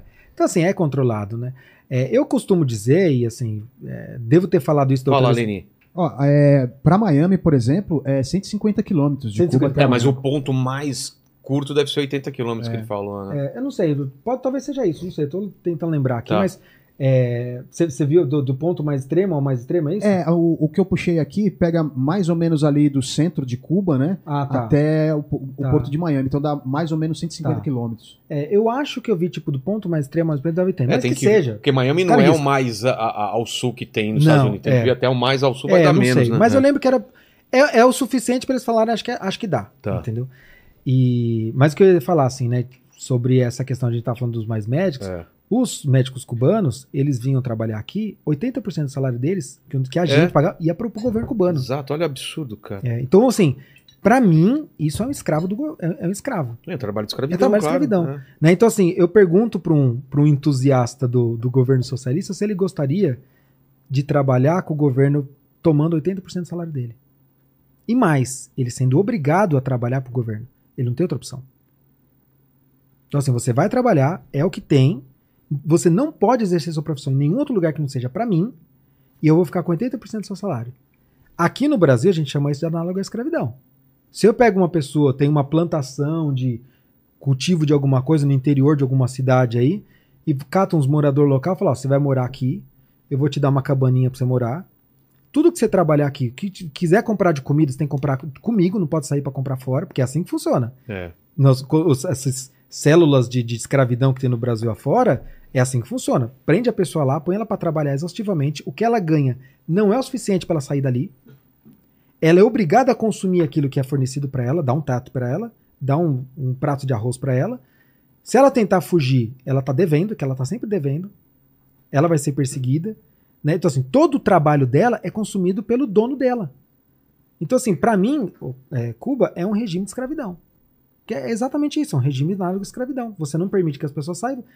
Você pode até permitir de uma forma legal, mas assim, você Na complica prática. tanto a situação que a pessoa não consegue. Né? Então é, é- é- eu, acho, eu acho muito triste que, como eu falo, que, que tem gente que, que, que vê alguma vantagem nisso, sim. E eu- porque o que acontece, né, Vilela? Eu, eu até entendo o lado do apelo emocional que existe no discurso, não na prática, mas no discurso de ah, essas pessoas estão passando fome, vamos dar comida para elas, vamos dar uma casa, vamos dar. Existe um apelo moral em cima disso, E algumas pessoas, eu acho que até é, sinceramente, de uma forma genuína, é, acreditam no, no regime é, socialista pelo discurso. Né? Porque ele fala, não, pela justiça social, tem tanta gente rica e um monte de gente pobre. Né? Então, aquele discurso, ah, tem tantas casas em São Paulo é, inabitadas e tanta gente sem lugar para morar. Então vamos botar as pessoas nessas casas. Você falou, pô, me parece justo, né? As pessoas não têm onde morar, tem casa vazia, põe as pessoas lá. É, é um apelo moral, é um apelo sentimental muito grande, mas quando ele vai para a prática, ele é exatamente o oposto. Ele escraviza, ele controla, ele, ele tortura, ele mata, né? ele, res, ele restringe todas as liberdades. Então, é, só que ele continua vivendo dessa retórica né? De estamos fazendo pelo bem, estamos é. melhorando a vida das pessoas. E aí tem gente que acredita, que eu falo, cai na fé. E tem algumas pessoas, né? E eu costumo falar que, que em geral, quem acredita assim, piamente, vai, é, nesses regimes socialistas, ou é muito inocente ou é pilantra. É um dos dois. Ou é o pilantra que sabe qual é a realidade, mas prefere não falar tudo e falar só a parte bonita, né? E ele ganha alguma coisa com isso. Né? Nem que seja só um prestígio, mas alguma coisa ele ganha com isso. E tem as pessoas que acreditam. Tem um monte de gente que vai conversar, ah, não, mas, ah, mas é muita injustiça mesmo, né? Ah, tem que tirar de um e dar pro outro. Isso é uma. Você fala, né? É verdade, tem tanta gente que tem dinheiro, tem tanta gente que não tem, mas o melhor caminho é tirar de um e dar pro outro. Será que a gente não consegue um outro caminho onde, por mais que exista desigualdade, mas não tem pobreza? Porque Cuba diminuiu bastante a desigualdade, colocando todo mundo pobre. É. Entendeu? Assim, ficou todo mundo nivelado por baixo. É o melhor. Eu sou muito mais de acabar com a pobreza do que com a desigualdade. Desigualdade não é bom, desigualdade é um problema. Mas se você atacar só a desigualdade, a chance de você criar uma pequena casta extremamente endinheirada e o resto todo mundo na pobreza é muito grande, que é o que acontece nos regimes socialistas. Exato. Venezuela também é, pare me parece isso. Que vai pro mesmo caminho. Lênin, preciso fazer um xixi. Manda umas perguntas aí sobre Cuba e depois a gente fala sobre outras coisas. Olha só. Olha só, tem uma pergunta aqui interessante é, da Laura. Ela é professora é, de escola pública aqui no Brasil e ela está perguntando como é que é a, a, respeito da educação lá em Cuba, porque o que é passado, como segundo ela está me dizendo aqui, que o índice de analfabetismo de, lá em Cuba é de só de 0,2%. É, qual foi a sua impressão em relação às escolas, tá. enfim, ao nível de educação? Sim. É, assim, e aí é basicamente relatos de quem eu ouvi, tá? De quem eu conversei lá, porque eu não fui em escola para ver, e mesmo se eu fosse, não teria informação suficiente para poder dar algum parecer sobre isso. É, o que me falaram é que assim, que a educação, o nível de, de, de alfabetização é, é bom mesmo. É, as pessoas vão para a escola, existe um incentivo é, do Estado, mas principalmente um incentivo cultural das famílias, tudo para as pessoas estudarem. Existe um interesse pelo estudo, um interesse pelo conhecimento, uma coisa que faz parte da cultura deles, que de uma certa maneira foi fomentada sim lá no passado, com a Revolução, tudo. Porém, quando você vai ver os dados, Cuba, antes da Revolução, já era um dos países com maior índice de alfabetização da, da América Latina. Então, se eu não me engano, lá pela década de 50, 60, no Brasil, o nosso índice de alfabetização era na casa de 60%. Cuba já tinha 80 e poucos por cento de nível de alfabetização. Então já era um país que tinha uma tendência maior para a educação e tudo mais. Com a Revolução, eles criaram políticas para expandir, expandir isso. Né? Então, criaram é, grupos é, de jovens, digamos assim, que eles eram voluntários para ir nos lugares mais remotos, para ensinar a ler, ensinar a escrever. Então, teve um esforço inicialmente aí, pós-revolução, para dar continuidade e expandir mais a questão da educação. Então, de fato, o que me falaram é que, de fato, existe uma questão, principalmente cultural, como eu falei, antes da Revolução, já era a questão da educação, já era uma coisa importante para o cubano. Né? A alfabetização já era importante, já estava no nível muito mais alto do que o restante da América Latina. E depois da Revolução continuou crescendo. É, mas, como eu falei agora há pouco com Vilela, é, hoje isso está muito mais no empenho dos professores. Então os professores se dedicam muito para isso, porque, assim, mais tipo aquela coisa de professor por, por, por, por, por amor, né? Então, assim, eles se dedicam mesmo, tipo, não levam vantagem com isso. Como eu falei, não tem nada para vender ali para ganhar um dinheirinho extra. É uma dedicação genuína no sentido de ajudar e é uma coisa que eles acreditam que a educação é uma coisa importante. Então, eu, é, é uma estatística que eu, eu honestamente, eu, eu acreditaria pelos relatos que me falaram. Então, é uma coisa que parece que bate com o que o governo divulga, diferente da saúde, diferente de outras, de outras coisas, né? E ela, ela- ela complementa aqui a pergunta dizendo que aparentemente ela sempre ouve, é, ouve dizer que os médicos cubanos são, são melhores, são bons, né? E, e você estava comentando sobre a, a saúde, né? Aqui, o que, que você é, pode falar a respeito disso, assim, da, sobre a educação, sobre a medicina, Tá. é, o- os estudantes de medicina em Cuba, né? Por que, que tem essa fama de serem melhores, é, enfim?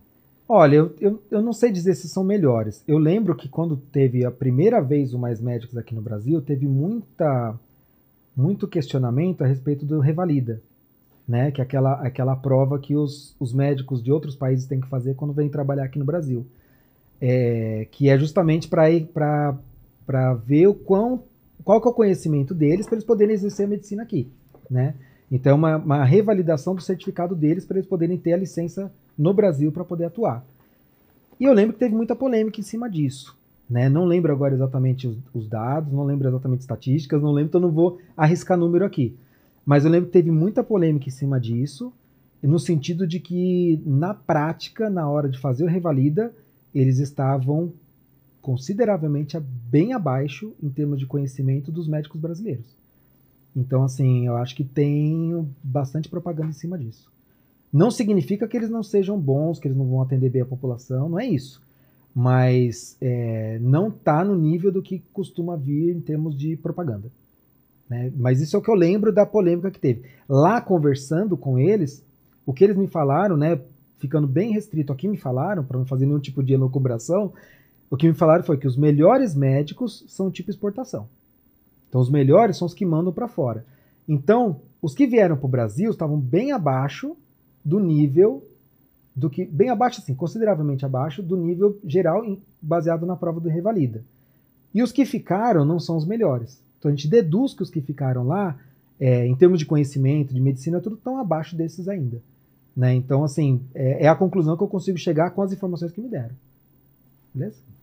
E também tinha o papo que eles que Cuba tinha desenvolvido a vacina para Covid, lembra? E, é- e não, não é no verdade. final, no é, final não, se- não- não se confirmou, né? é, exatamente. É, mas não, é, é, Eu lembro de um. é uma lembra- guerra de propaganda. É, né? você lembra de um documentário do.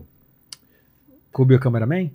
Não, do. do, do- cara, o. o- ele faz vários documentários lá nos Estados Unidos, é famosão lá, o, aquele gordinho que. Ah, eu sei, o Michael Moore. Michael Moore, que ele foi pra, pra Cuba pra se tratar e falou super bem lá. Você Ah, lembra foi- disso? É, mas Que ele- ele- a- a- a- o mote do, do documentário era assim: o que, que os outros países fazem melhor que os Estados Unidos? sim. Aí ele vai pra França e a parte de alimentação nas escolas era foda, assim, que tipo, não tinha refrigerante, era uma, Aí vai pra Cuba, pra parte de medicina e pra cada lugar que ele vai. Então, Eu não tenho a menor dúvida que existem excelentes hospitais em Cuba. Não tenho a menor dúvida.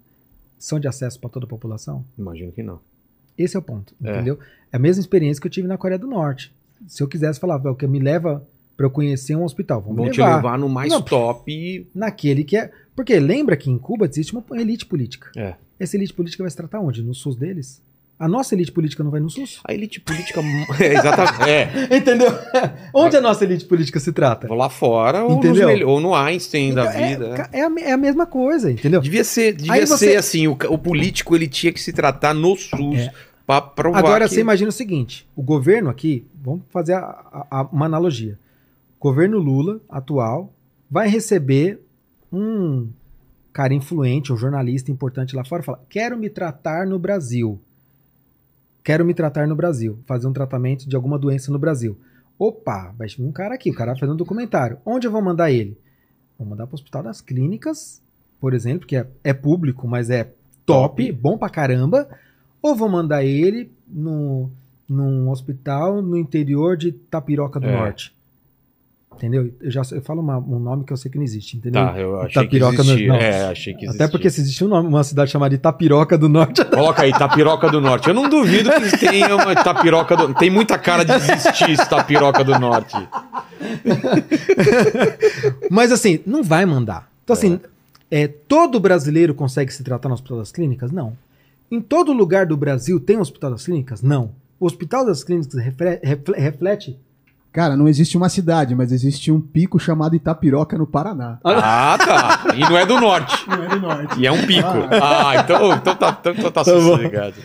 Então, assim, o Hospital das Clínicas reflete a saúde no Brasil? Não. Não. É isso. Entendi. Entendeu? Quando você vai conversar com as pessoas comuns, pessoas aqui, dos seus conhecidos e tal, que, que usam o sistema público, pai, eles, eles é. vão, eles vão falar o quê? Daquilo que eles vão. É. É no hospital do bairro, no UBS. Já meus pais, por exemplo, elogiaram pra caramba em Portugal o sistema público de É. saúde, cara, que é foda lá. Sim. Que usaram bastante. É. E comparado com o Brasil, Sim. né? Entendi. É, mas da elite ainda, o que, que mais, o que, que mais você entendeu? Como funciona a elite lá?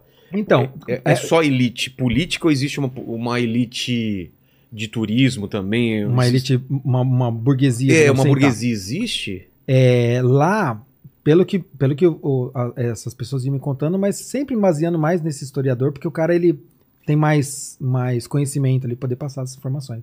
Mas todo mundo falava praticamente a mesma coisa de forma diferente. É, bom, Cuba tem um partido único, que é o PCC. Então não pode ter outro partido político. Não confundir com o PCC. Não né? confundir com o PCC daqui, que é o Partido Comunista Cubano. Tá. É, então é um partido único, só eles que regem o país inteiro. Então são eles que vão definir. Helene foi fazer cocô, é isso? Saiu correndo daqui, Que a velho. paçoca não fez bem. né? É, a paçoca bateu errado aí no Helene, ó.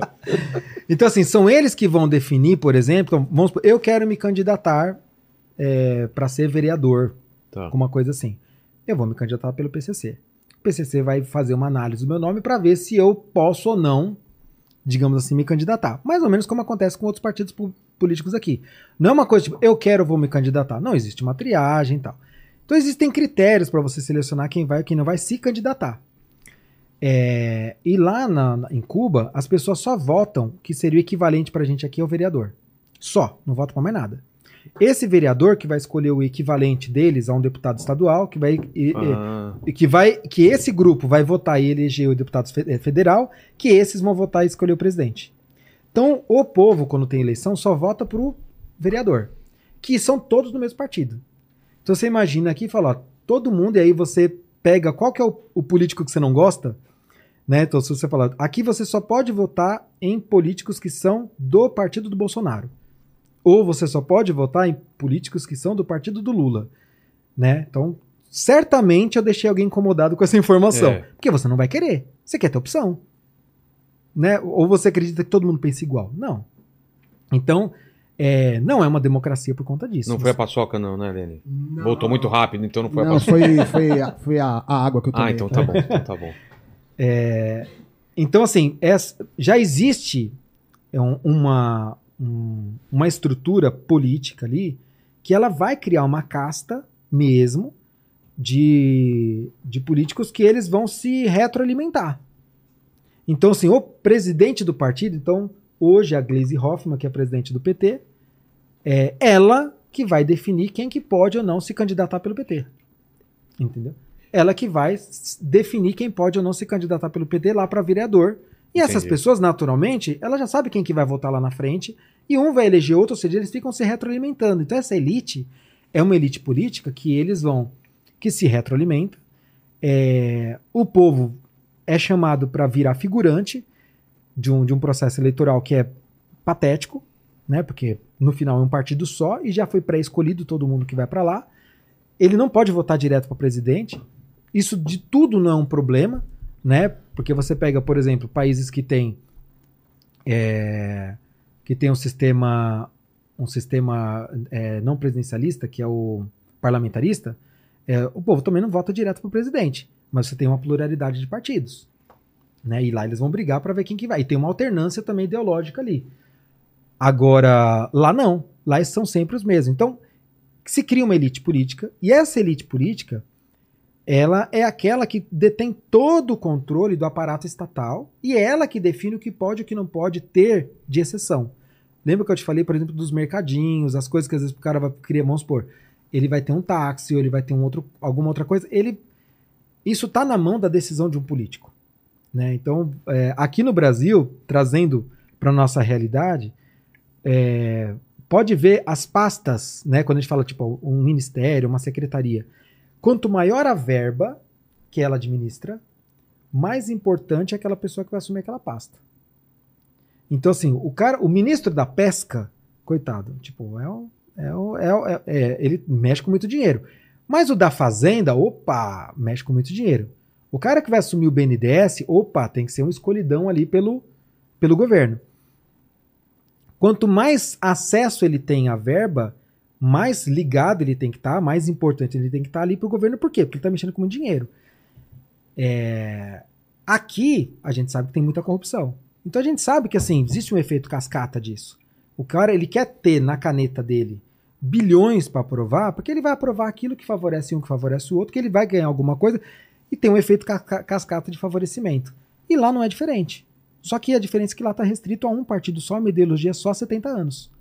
Né? Con- Continua sendo um problema, mas a elite ela se perpetua e se retroalimenta, fica ali. É um grupo, é um grupo político que vai se perpetuando e vai é, enriquecendo as custas ali do sistema.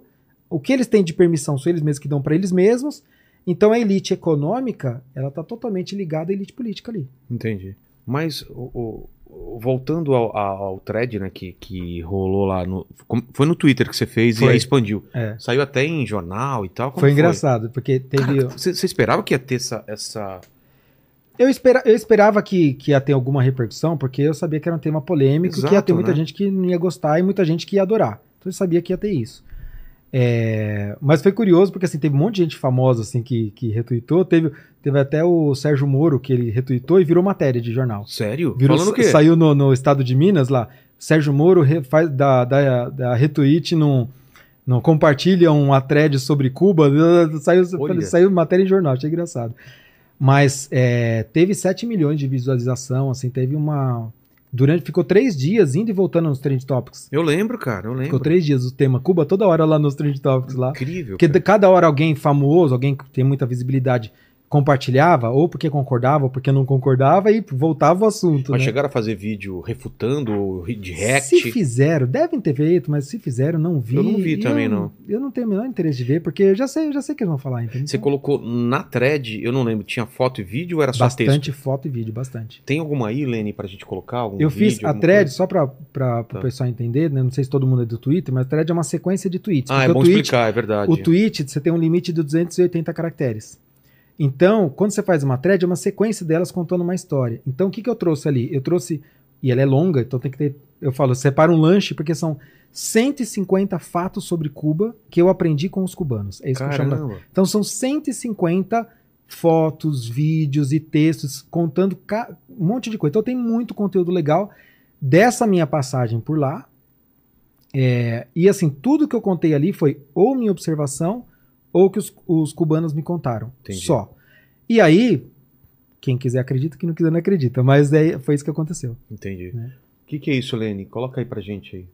Ah, isso daí foi algumas imagens que eu fiz, que assim, é, O pessoal tá vendo isso aí? que é, é bem triste, Onde né? é isso? É Havana? É a Havana Vieja. É, que é bem triste, mas você vê, são pessoas vasculhando lixo, né? Pessoas ali no chão é, pedindo dinheiro, né? Tem um, um menino ali que me aborda para pedir dinheiro. Aí, tá vendo? Esse daí? É um menino me abordando ali em frente ao hotel é, Inglaterra, se não me engano, que é um hotel famoso ali. É, então, assim, você vê muitas pessoas assim, é, vasculhando lixo, procurando comida, procurando coisa que de repente consiga vender para fazer algum dinheiro. Entendi. É uma realidade triste que ela não combina com o discurso que, inclusive, muitos políticos têm aqui de que Cuba é maravilhoso, que ninguém passa fome, né? Você pode ver, é sempre assim, mas né, você não vai encontrar crianças na É rua. mais de- um dia que, a- Que- a- que- se passou e nenhuma e uma, uma criança cubana não É, passa fome. passa nem- fome ou fica na rua. É, alguma Então, e é assim. mentira, entendeu? Tipo, é, é propaganda, é muita propaganda, né? Então, no final das contas, essa thread acabou tendo uma visibilidade grande, uma repercussão e tudo, porque ela mexeu num- numa ferida aí que algumas pessoas não queriam que mexesse, né? É. Mas acho que é importante saber. E assim, pobreza tem em todo lugar? Tem. No Brasil tem. Se a gente for rodar agora no centro de São Paulo, Ah, a gente vai ver cenas piores do que essa. Nos Estados tudo. Unidos tem? Tem. Mas Ah, ninguém fala que não tem. E lance de droga, você chegou a perguntar lá? Perguntei, eles falaram que é o seguinte: eles falaram que assim, é basicamente para turista mesmo. É mesmo? Que tem. E falaram que assim, tem basicamente maconha, essas coisas. Falou que cocaína é muito, muito raro, porque é muito caro, muito difícil de chegar tal. Como eu não consumo nada, então pra mim eu não, não, não tive essa experiência, Entendi. mas, mas pelo menos foi isso que eles passaram pra mim em termos de, de o que, o que existe lá. Diz que o cubano mesmo, tipo.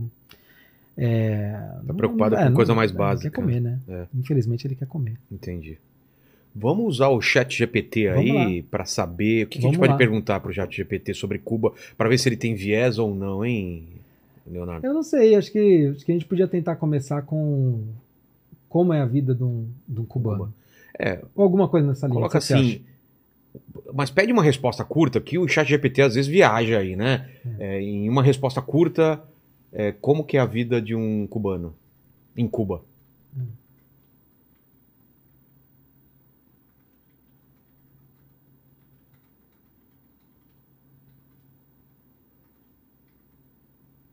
Bem provável ele vai entender. É.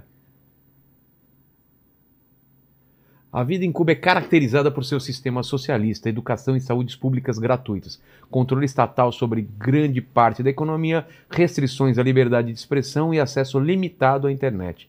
A cultura é rica em música, danças e tradições, embora os cidadãos enfrentem desafios econômicos, há um forte senso de comunidade. É isso aí. Ele também não. Ele, Ele, ele é, se- ele é sempre mais pra lá do que É. pra cá. Ele é isentão pra caramba. Isentão Chad. pra caramba. Então, pergunta outra coisa mais pra ele, se, ele sair do muro aí. Como que coloca aí? Pergunta se, se dá pra confiar nos dados oficiais do governo cubano.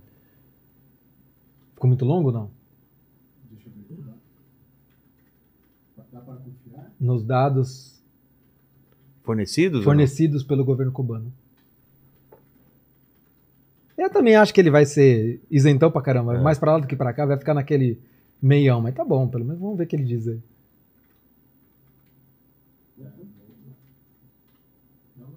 Oh, falta um oi. Agora vai.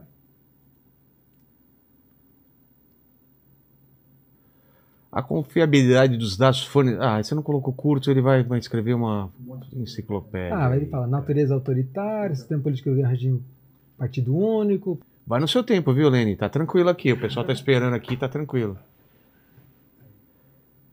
Em poucas palavras, a confiabilidade dos dados do governo cubano é debatida devido à natureza autoritária do regime. É aconselhável cruzar informações com fontes É independentes. isso aí. É isso É aí. isso aí. Falou tudo, né? É, e, e assim, confia cegamente quem, quem acredita. É. Né? A gente volta na questão da fé. Aí é- Exato. se, se a pessoa quer, se vocês querem que ela acredita. Sobre Cuba, então, vamos fechar esse assunto, cara, fazendo um- um- uma análise geral. Que todo mundo fala. Ah, teologia Cuba, então vai pra Cuba. É diferente visitar Cuba e morar em Cuba, né? Eu adorei o lugar, fui pra Varadeiro, praia maravilhosa, fiquei no hotel all inclusive, entendeu? Fiquei no hotel bom em Havana, porque tem aquele É. pacotão lá, então eu vivi bem. Mas, é, por um acaso, eu vi como era a vida de um cubano quando eu fui tomar sorvete. Então Sim. eu fui tomar sorvete, peguei a fila errada, tinha o lugar pra turista e o lugar pra cubano. Sim. Aí eu tô lá pra comprar no cubano, eu, falei, eu queria. Aí ele falou, ele não me perguntou o que eu queria. Ele já pegou, colocou uma bola de não sei o que, uma bola de não sei o que, e é isso. Eu falei, não, mas eu queria. Falou, não, aí o próximo, tipo, cagou pra mim, achando que eu era cubano. Tipo, Sim, era aquilo o sorvete. Aí eu fui pagar, era super barato no dinheiro deles. sim. Aí fui no lugar onde minha mulher já tava me esperando, que eu fui errado, e lá você tinha coberturas e o Ah, sorvete que você sim. queria, e não sei o que, e caro. É, é E, caro. eu- Aí ele não consegue comprar, ele vai ter que trabalhar 20 dias pra comprar um Exatamente, sorvete. cara. né? É meio assim. É. Quer, quer isso daqui. É uma bola, sei lá, de chocolate, uma bola de creme, é, isso, e É pronto. olha lá. E olhe lá, entendeu? É, eu, eu, eu- tenho, eu tenho duas considerações sobre se vai pra Cuba, né? É. Um que é o seguinte, é, em geral quem vai pra lá, como você mesmo falou, vai como turista. Nem todo mundo tem a disposição de fazer o que eu fiz, que é tipo pegar pra ficar conversando e gastando dinheiro de ir pra lá com umas praias daquela e ficar lá batendo papo com o povo na rua, entendeu? Então assim, o cara vai pra turista. Então assim, até muita gente que que que tem um- uma, uma visão que aprova o regime, vai lá, vai pra turistar e aquilo que ele vê de ruim, ele não vai atribuir ao governo. Ele vai atribuir ao embargo, a isso, aquilo, bababá, dificuldade, entendeu? Ele não vai, ele não vai é, a- apontar o dedo pro real culpado da coisa, né? Então eu não tenho certeza se o melhor é ir para Cuba. Eu acho que se, se a pessoa mandar o vai para Cuba, vai para Cuba viver como cubano. É. Teve até uma discussão de um cara Eu lembro. que tava rolando com o Peter, Jordan. O Peter É. Jordan falou, cara, eu pago pra É. você E morar aí eu, e eu peguei. Qual que é? E eu Explica eu, entrei, eu entrei na brincadeira Isso, lá. Explica qual foi o contexto. Ah, era, era o tal do vai pra Cuba, do cara falou, eu vou. É. Daí o Peter falou, ó, eu, eu pago, Como uma experiência eu pago pra social. você É. ir pra fazer e você vai ficar lá. Aí o cara começou a fazer exigências. É.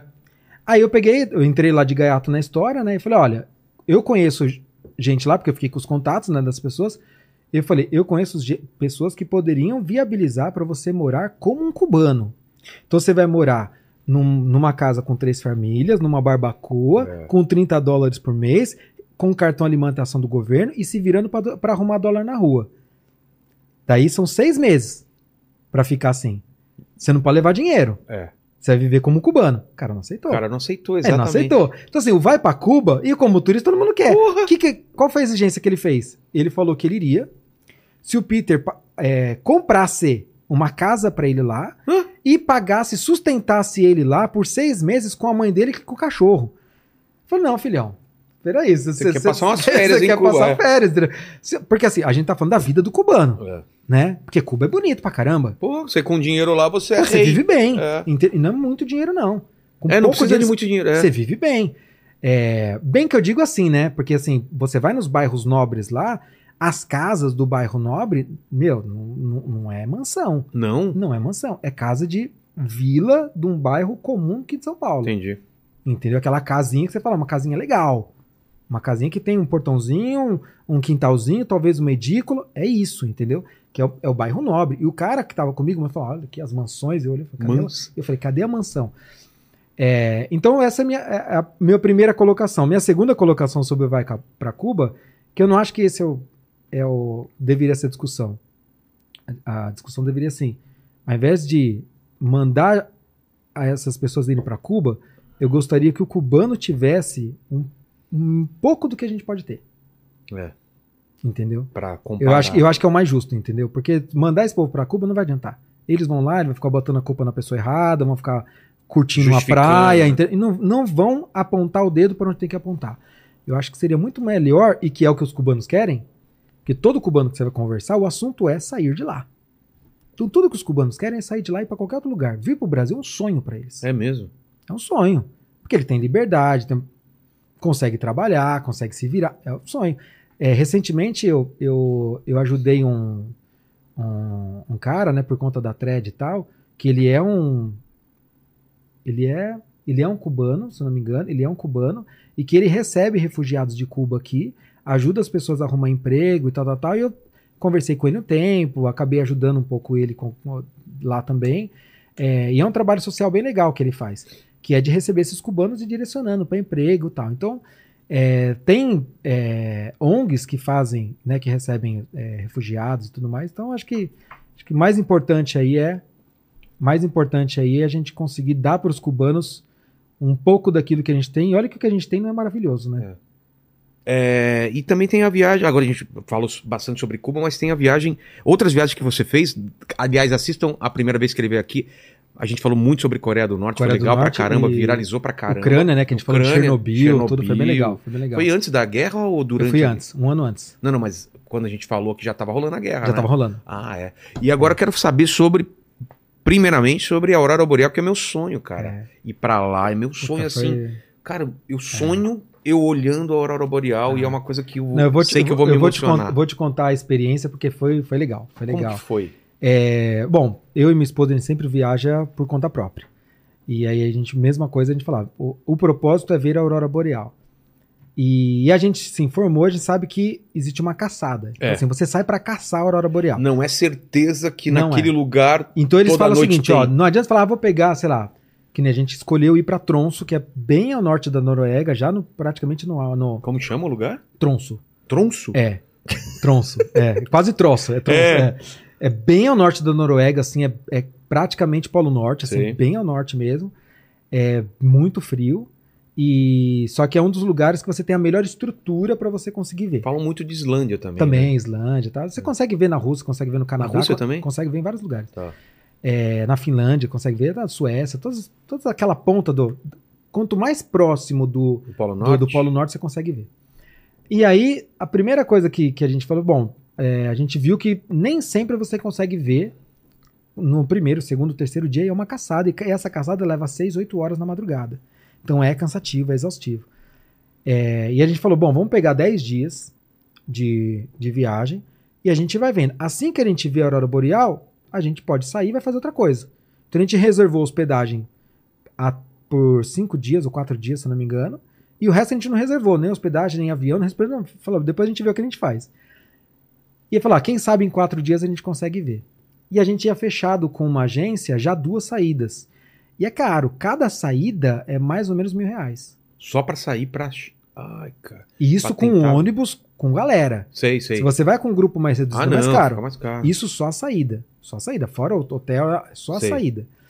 Caramba. Então, assim, foi, foi pesado. Daí a gente fechou duas, falou, vamos ver em duas o que acontece. Se não rolar em duas, a gente contrata só dia, cada dia mais uma. Sei. Só que a gente foi no final do ano, época de Natal. Isso e é tudo. bom ou ruim? Então, ano novo. Bem ano novo. E a gente passou ano novo lá, inclusive. E falavam que essa era uma época que lá não vai tanta gente porque é muito frio. Ah, tá. E eu falei, ah, então vai estar meio tranquilo. E a gente reservou só esses dois dias. Aí, chegando lá, a gente descobriu que a gente não caça a aurora boreal. A gente caça um buraco na nuvem do céu para poder ver a aurora boreal. Hum, Por quê? Porque a aurora boreal ela tá lá. Às vezes com mais intensidade, às vezes com menos intensidade. E você tem os aplicativos. Eu baixei um aplicativo que você conseguia ver quando que ia ter alta intensidade e qual que era a, a previsão do tempo de, de céu nublado. Então, às vezes, você tinha uma puta intensidade, que tinha até aqueles raios violeta, tudo, você fala, puta, vai ser do caramba. Mas assim, visibilidade zero. Entendi. Não adianta nada. Então, a caçada é para achar um espaço nas nuvens no céu para você conseguir ver a aurora. entendi. E é isso que você caça. E então o que acontece? Você vai com um grupo e eles vão, os guias já têm experiência, sabe quais são os pontos que costuma ter melhor visibilidade, é, entre montanhas que não, não acumula tanta, tanta nuvem. Então eles têm toda. E eles vão acompanhando e vão falando entre eles. Sei que a gente saiu a primeira noite, a gente ficou umas 8 horas caçando a Aurora Boreal. Aí o, o guia pegou e falou assim: Ah lá, ah lá, a Aurora Boreal tá lá. Daí eu olhei e falei: Cadê? Ué? Ele falou: Tá ali. Eu falei: Cadê? Vamos lá, vamos tirar foto. Eu falei: Gente, peraí, eu quero ver a Aurora Boreal. Aí ele foi lá e, nesse com o pessoal da agência, tava fechado uma foto. Porque a hora que aparece a Aurora Boreal é muito rápido. Então, assim, viu? O cara bota o tripé, pá, pá, é um atrás do outro foto. Você não pode voltar a fazer de novo, esquece. É uma foto. Capricha na pose. E porque com o equipamento eles conseguem ter uma boa foto, né? Você vai com o celular, a chance de Esquece. você conseguir é muito ruim. Aí eu, eu fui lá, tirei a foto, daí eu olhei na foto e vi a mancha azul, a mancha verde. Só que eu olhava pro céu, não tem. Eu falei, o que acontece? Ele falou, ó, o que acontece? A aurora boreal, ela, ela é um efeito de luz que à noite os nossos olhos não estão preparados para ver. Eu- ou seja, é, a máquina fotográfica consegue ver essa luz, consegue captar essa luz, mas os nossos olhos não. Animais noturnos, por exemplo, conseguem ver. A gente não. Eu falei, então ferrou. Quer dizer, eu gastei uma grana dessa pra É, chegar aqui e não vou ver a aurora Eu boreal. não vou querer ver pela foto, você Eu não vejo a eu- sua, cara. Então, eu falei, puta sacanagem, né? É. Daí eu falei, daí eu falei, mas é assim mesmo? Ele falou, não, ele falou, quando é muita intensidade, você consegue ver olho nu. Eu falei, ah, eu quero ver essa, eu É quero claro. ver olho nu. Ele falou, mas é raro. Eu falei, puta que saco. Ele falou, ó, ele falou, o que vocês conseguiram aqui, tem grupo que sai e não vê nem isso. Eu falei, tá de sacanagem. É que nem você contratar assim, você vai É. ver, vai ver o, por dentro do seu corpo, Não, é que nem seus quando, ossos. é que nem ah, quando tira uma radiografia, olha aqui, ó. Ah, não, assim É eu que não nem quero. quando, quando eu fui na África do Sul mergulhar com tubarão branco, né? Que Eu fui- tem? Então, que eles colocam uma gaiola Uma no jaula. meio do mar e você É. pula naquela gaiola e vem o tubarão branco que fica batendo tentando te pegar. é, eu fui fazer esse negócio. Cara, você pagou pra isso? paguei. Nunca, cara, que eu faria um negócio desse. Você pula numa jaula, você fica na jaula, tu- daí eles jogam óleo de atum, o tubarão branco vem pá, na grade pra te pegar e você fica lá Mas vendo. ah, em cima tá aberto? Em cima tá aberto. Que e, legal. e às vezes o tubarão cai dentro. É verdade, tem vídeo no YouTube do tubarão se debatendo, ele se debate quando cai, cai dentro da jaula e fica debatendo com as pessoas, falando sério. Aí eu fui fazer esse negócio, mas eu fiquei Mano. puto que o tubarão não apareceu. Ai, Aí eu fiquei Tá. oito horas naquele barco chacoalhando e nada do tubarão, fiquei puto. Mas é o tipo de coisa que pode Claro. acontecer, foi meio dep- decepcionante. então você precisava Aí ter uma intensidade boreal- muito grande pra Aí eu ver falei, olho daí eu falei, que bota. Ele falou, ó, vamos ver amanhã como é que vai ser. Eu já tinha fechado dois dias, já tinha pago dois pau lá, né? Vamos ver. No outro dia saímos, e assim, minha esposa grávida, minha esposa, Ela já é bem sensível a frio, e você fica ali de madrugada É muito frio. exposto ao frio, e você não pode, assim, fazer uma fogueira nem nada, porque você não pode ter nenhum conflito de luz. Então você tem É. que ficar no breu.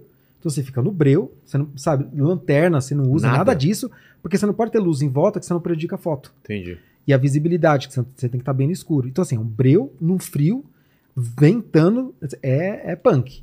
E aí minha esposa falou, ó, vamos, mas tá, tá puxado. Tá bom, daí fomos lá na segunda noite. Eu sei que a gente ficou e nada, e nada, e nada, e nada, e nada. Aí falou, ah, vamos pra Finlândia. Atravessamos a fronteira de ônibus, fomos pra Finlândia. Chegamos lá, nada e nada. Eu sei que a gente rodou mais de 10 horas naquela noite. 10 horas, E a rodou. gente não viu nada. No zero. segundo dia ou no primeiro? No segundo. Putz. O primeiro dia foi aquela fotinha Sei. mequetrefe, que eu não vi a olho nu. Eu só vi na foto, o verdinho. E no segundo dia, nada, zero. Porque, porque nas fotos você vê verde e um violeta às vezes Ah, também. mas o violeta é, é- é o raro do raro. Ah, tá. Aí eu cheguei e falei, falei, falei, falei pra minha esposa, falei, ó, daí ela falou, olha, pra mim, ela falou, tá, tá puxada. Eu falei, "Eu entendo, mas assim, vamos ver o que a gente pode fazer, porque a gente veio pra isso. É. Então vamos tentar achar um meio termo, né? Daí eu falei, deixa eu ver aqui outras agências. Ah, Daí- só porque tá grávida. É. Nossa, Sabe, agora. só porque ah, eu tô incomodada. Só porque tem que é gêmeos, né? Só É, porque tem só dois tem filhos dois na na barriga. né? barriga, agora- É. Então eu falei, não, vamos ver o limite do que, É. que pode. Falei, mas vamos tentar ver o que a gente pode viabilizar. Falei, vamos tentar pegar com um grupo menor, mesmo que a gente pague mais caro, mas que a gente consiga ter uma coisa um pouco mais, Ágil. mais ágil, né? E mais customizada, assim, que de repente facilita. Aí eu comecei a pesquisar agência, lembro que eu tinha fechado só duas noites. Não tinha uma única agência que tinha vaga para os próximos cinco dias. Putz. Eu falei, fudeu, não vou ver a Aurora Boreal. Porque eu só tinha fechado duas noites. É. Aí eu peguei, olhei no, no aplicativo, que eu já tinha aplicativo, e falei, olha só. Falei, eu tô vendo aqui no aplicativo que lá em Tronço, na cidade, vai ter uma altíssima atividade. Vai ter uma atividade bem forte de Aurora Boreal em cima da cidade, no outro dia, 8 horas da noite. Eu falei, e eu vi que lá tem um teleférico, que tem uma montanha, que você consegue subir, esse teleférico fica aberto até 8 horas, até meia-noite. Eu falei, então a gente pode pegar esse teleférico, vai lá pro topo dessa montanha, lá tem luz, né, que tem restaurante, tem umas coisas e tal. Vai ter uma poluição de luz? Vai, mas alguma coisa a gente vai conseguir ver. É o que tem pra hoje. Eu falei, e outra, como a gente pega um táxi, vai pra lá tal, a gente vê e a gente a gente já sabe que vai ser por volta das 8, que eu tô acompanhando o aplicativo, a gente vai lá, chega umas 7 e meia, fica apareceu, apareceu, não apareceu, a gente vai embora. Não vamos ficar 8, 10 horas esperando. Beleza pra você? Tudo bem? Tá bom. Então a gente entrou num acordo, né? Porque, de fato, é, é, é puxado. que- é É, puxado. é. é muito puxado. Ainda mais pra ela, grávida e tudo mais, é puxado. E aí a gente en- entrou nesse acordo, fomos lá e bota aquele monte de roupa e tal. Cheguei lá no teleférico, o teleférico tava fechado por, Por motivos de mau tempo. Putz. Tava ventando muito. Daí ela falou. Daí eu cheguei lá, daí nisso eu já tinha dispensado o taxista, tá? A gente lá no pé do teleférico. Assim, relativamente longe da cidade, mas com muita luz em volta. Daí eu falei, falei, puta, que bosta, né? Eu falei, ah, vamos fazer o seguinte, já estamos aqui, a gente não tá no meio da cidade, a gente tá um pouquinho afastado, vamos esperar das- a- É. por volta das oito, vamos Que é ver o o que horário que acontece. tava falando que tá melhor. E nisso ajuntou mais umas três, quatro pessoas por ali que também tentaram pegar o teleférico e falaram, vamos ficar por aqui. E a gente ficou. Deu oito horas, olhando pro céu, nada. Oito e meia, nada. Minha esposa já foi pra um abriguinho lá, ficou lá. E eu lá, e eu tava com o celular e eu tinha levado uma GoPro, Tá. que com a GoPro, ela não é o ideal pra foto noturna, mas ela tem um recurso que você consegue fazer, consegue pegar algumas fotos legais. Mas ela tem que ficar paradinha no tripé. É.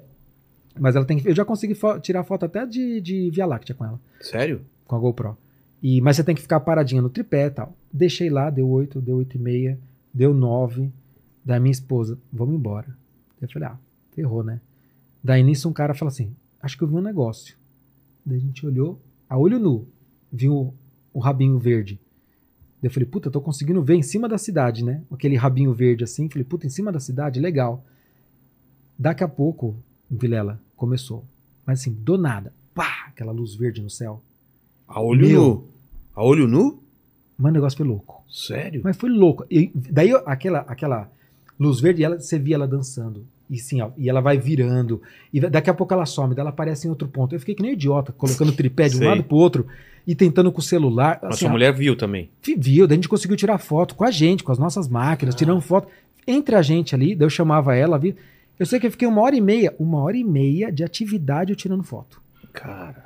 As fotos ficaram uma bosta porque não era profissional. Mas Sei. eu consegui, mas assim, a experiência É, eu, de queria, nu, eu acho que o eu legal vi, é você eu vi a luz violeta. Sério? Assim, foi muito curto, mas eu vi um rabinho dela, ela viu do é meio um azul, meio um violeta assim. Coloca umas fotos aí de Aurora Eu vou- Boreal pro eu- pessoal ver, é. ou as suas, ou coloca umas profissas aí. Ah, eu posso mandar da minha também, mas coloca umas Não, profissas. coloca umas É. profissas, aquelas é. bonitonas, assim, É. que, o pessoal- que às vezes o pessoal não sabe nem o que a gente tá falando. Meu, mas ver aquilo ao vivo, aqui no céu, aí, aí vale a pena. Conclusão, gastei dois mil, não vi e fiz de graça.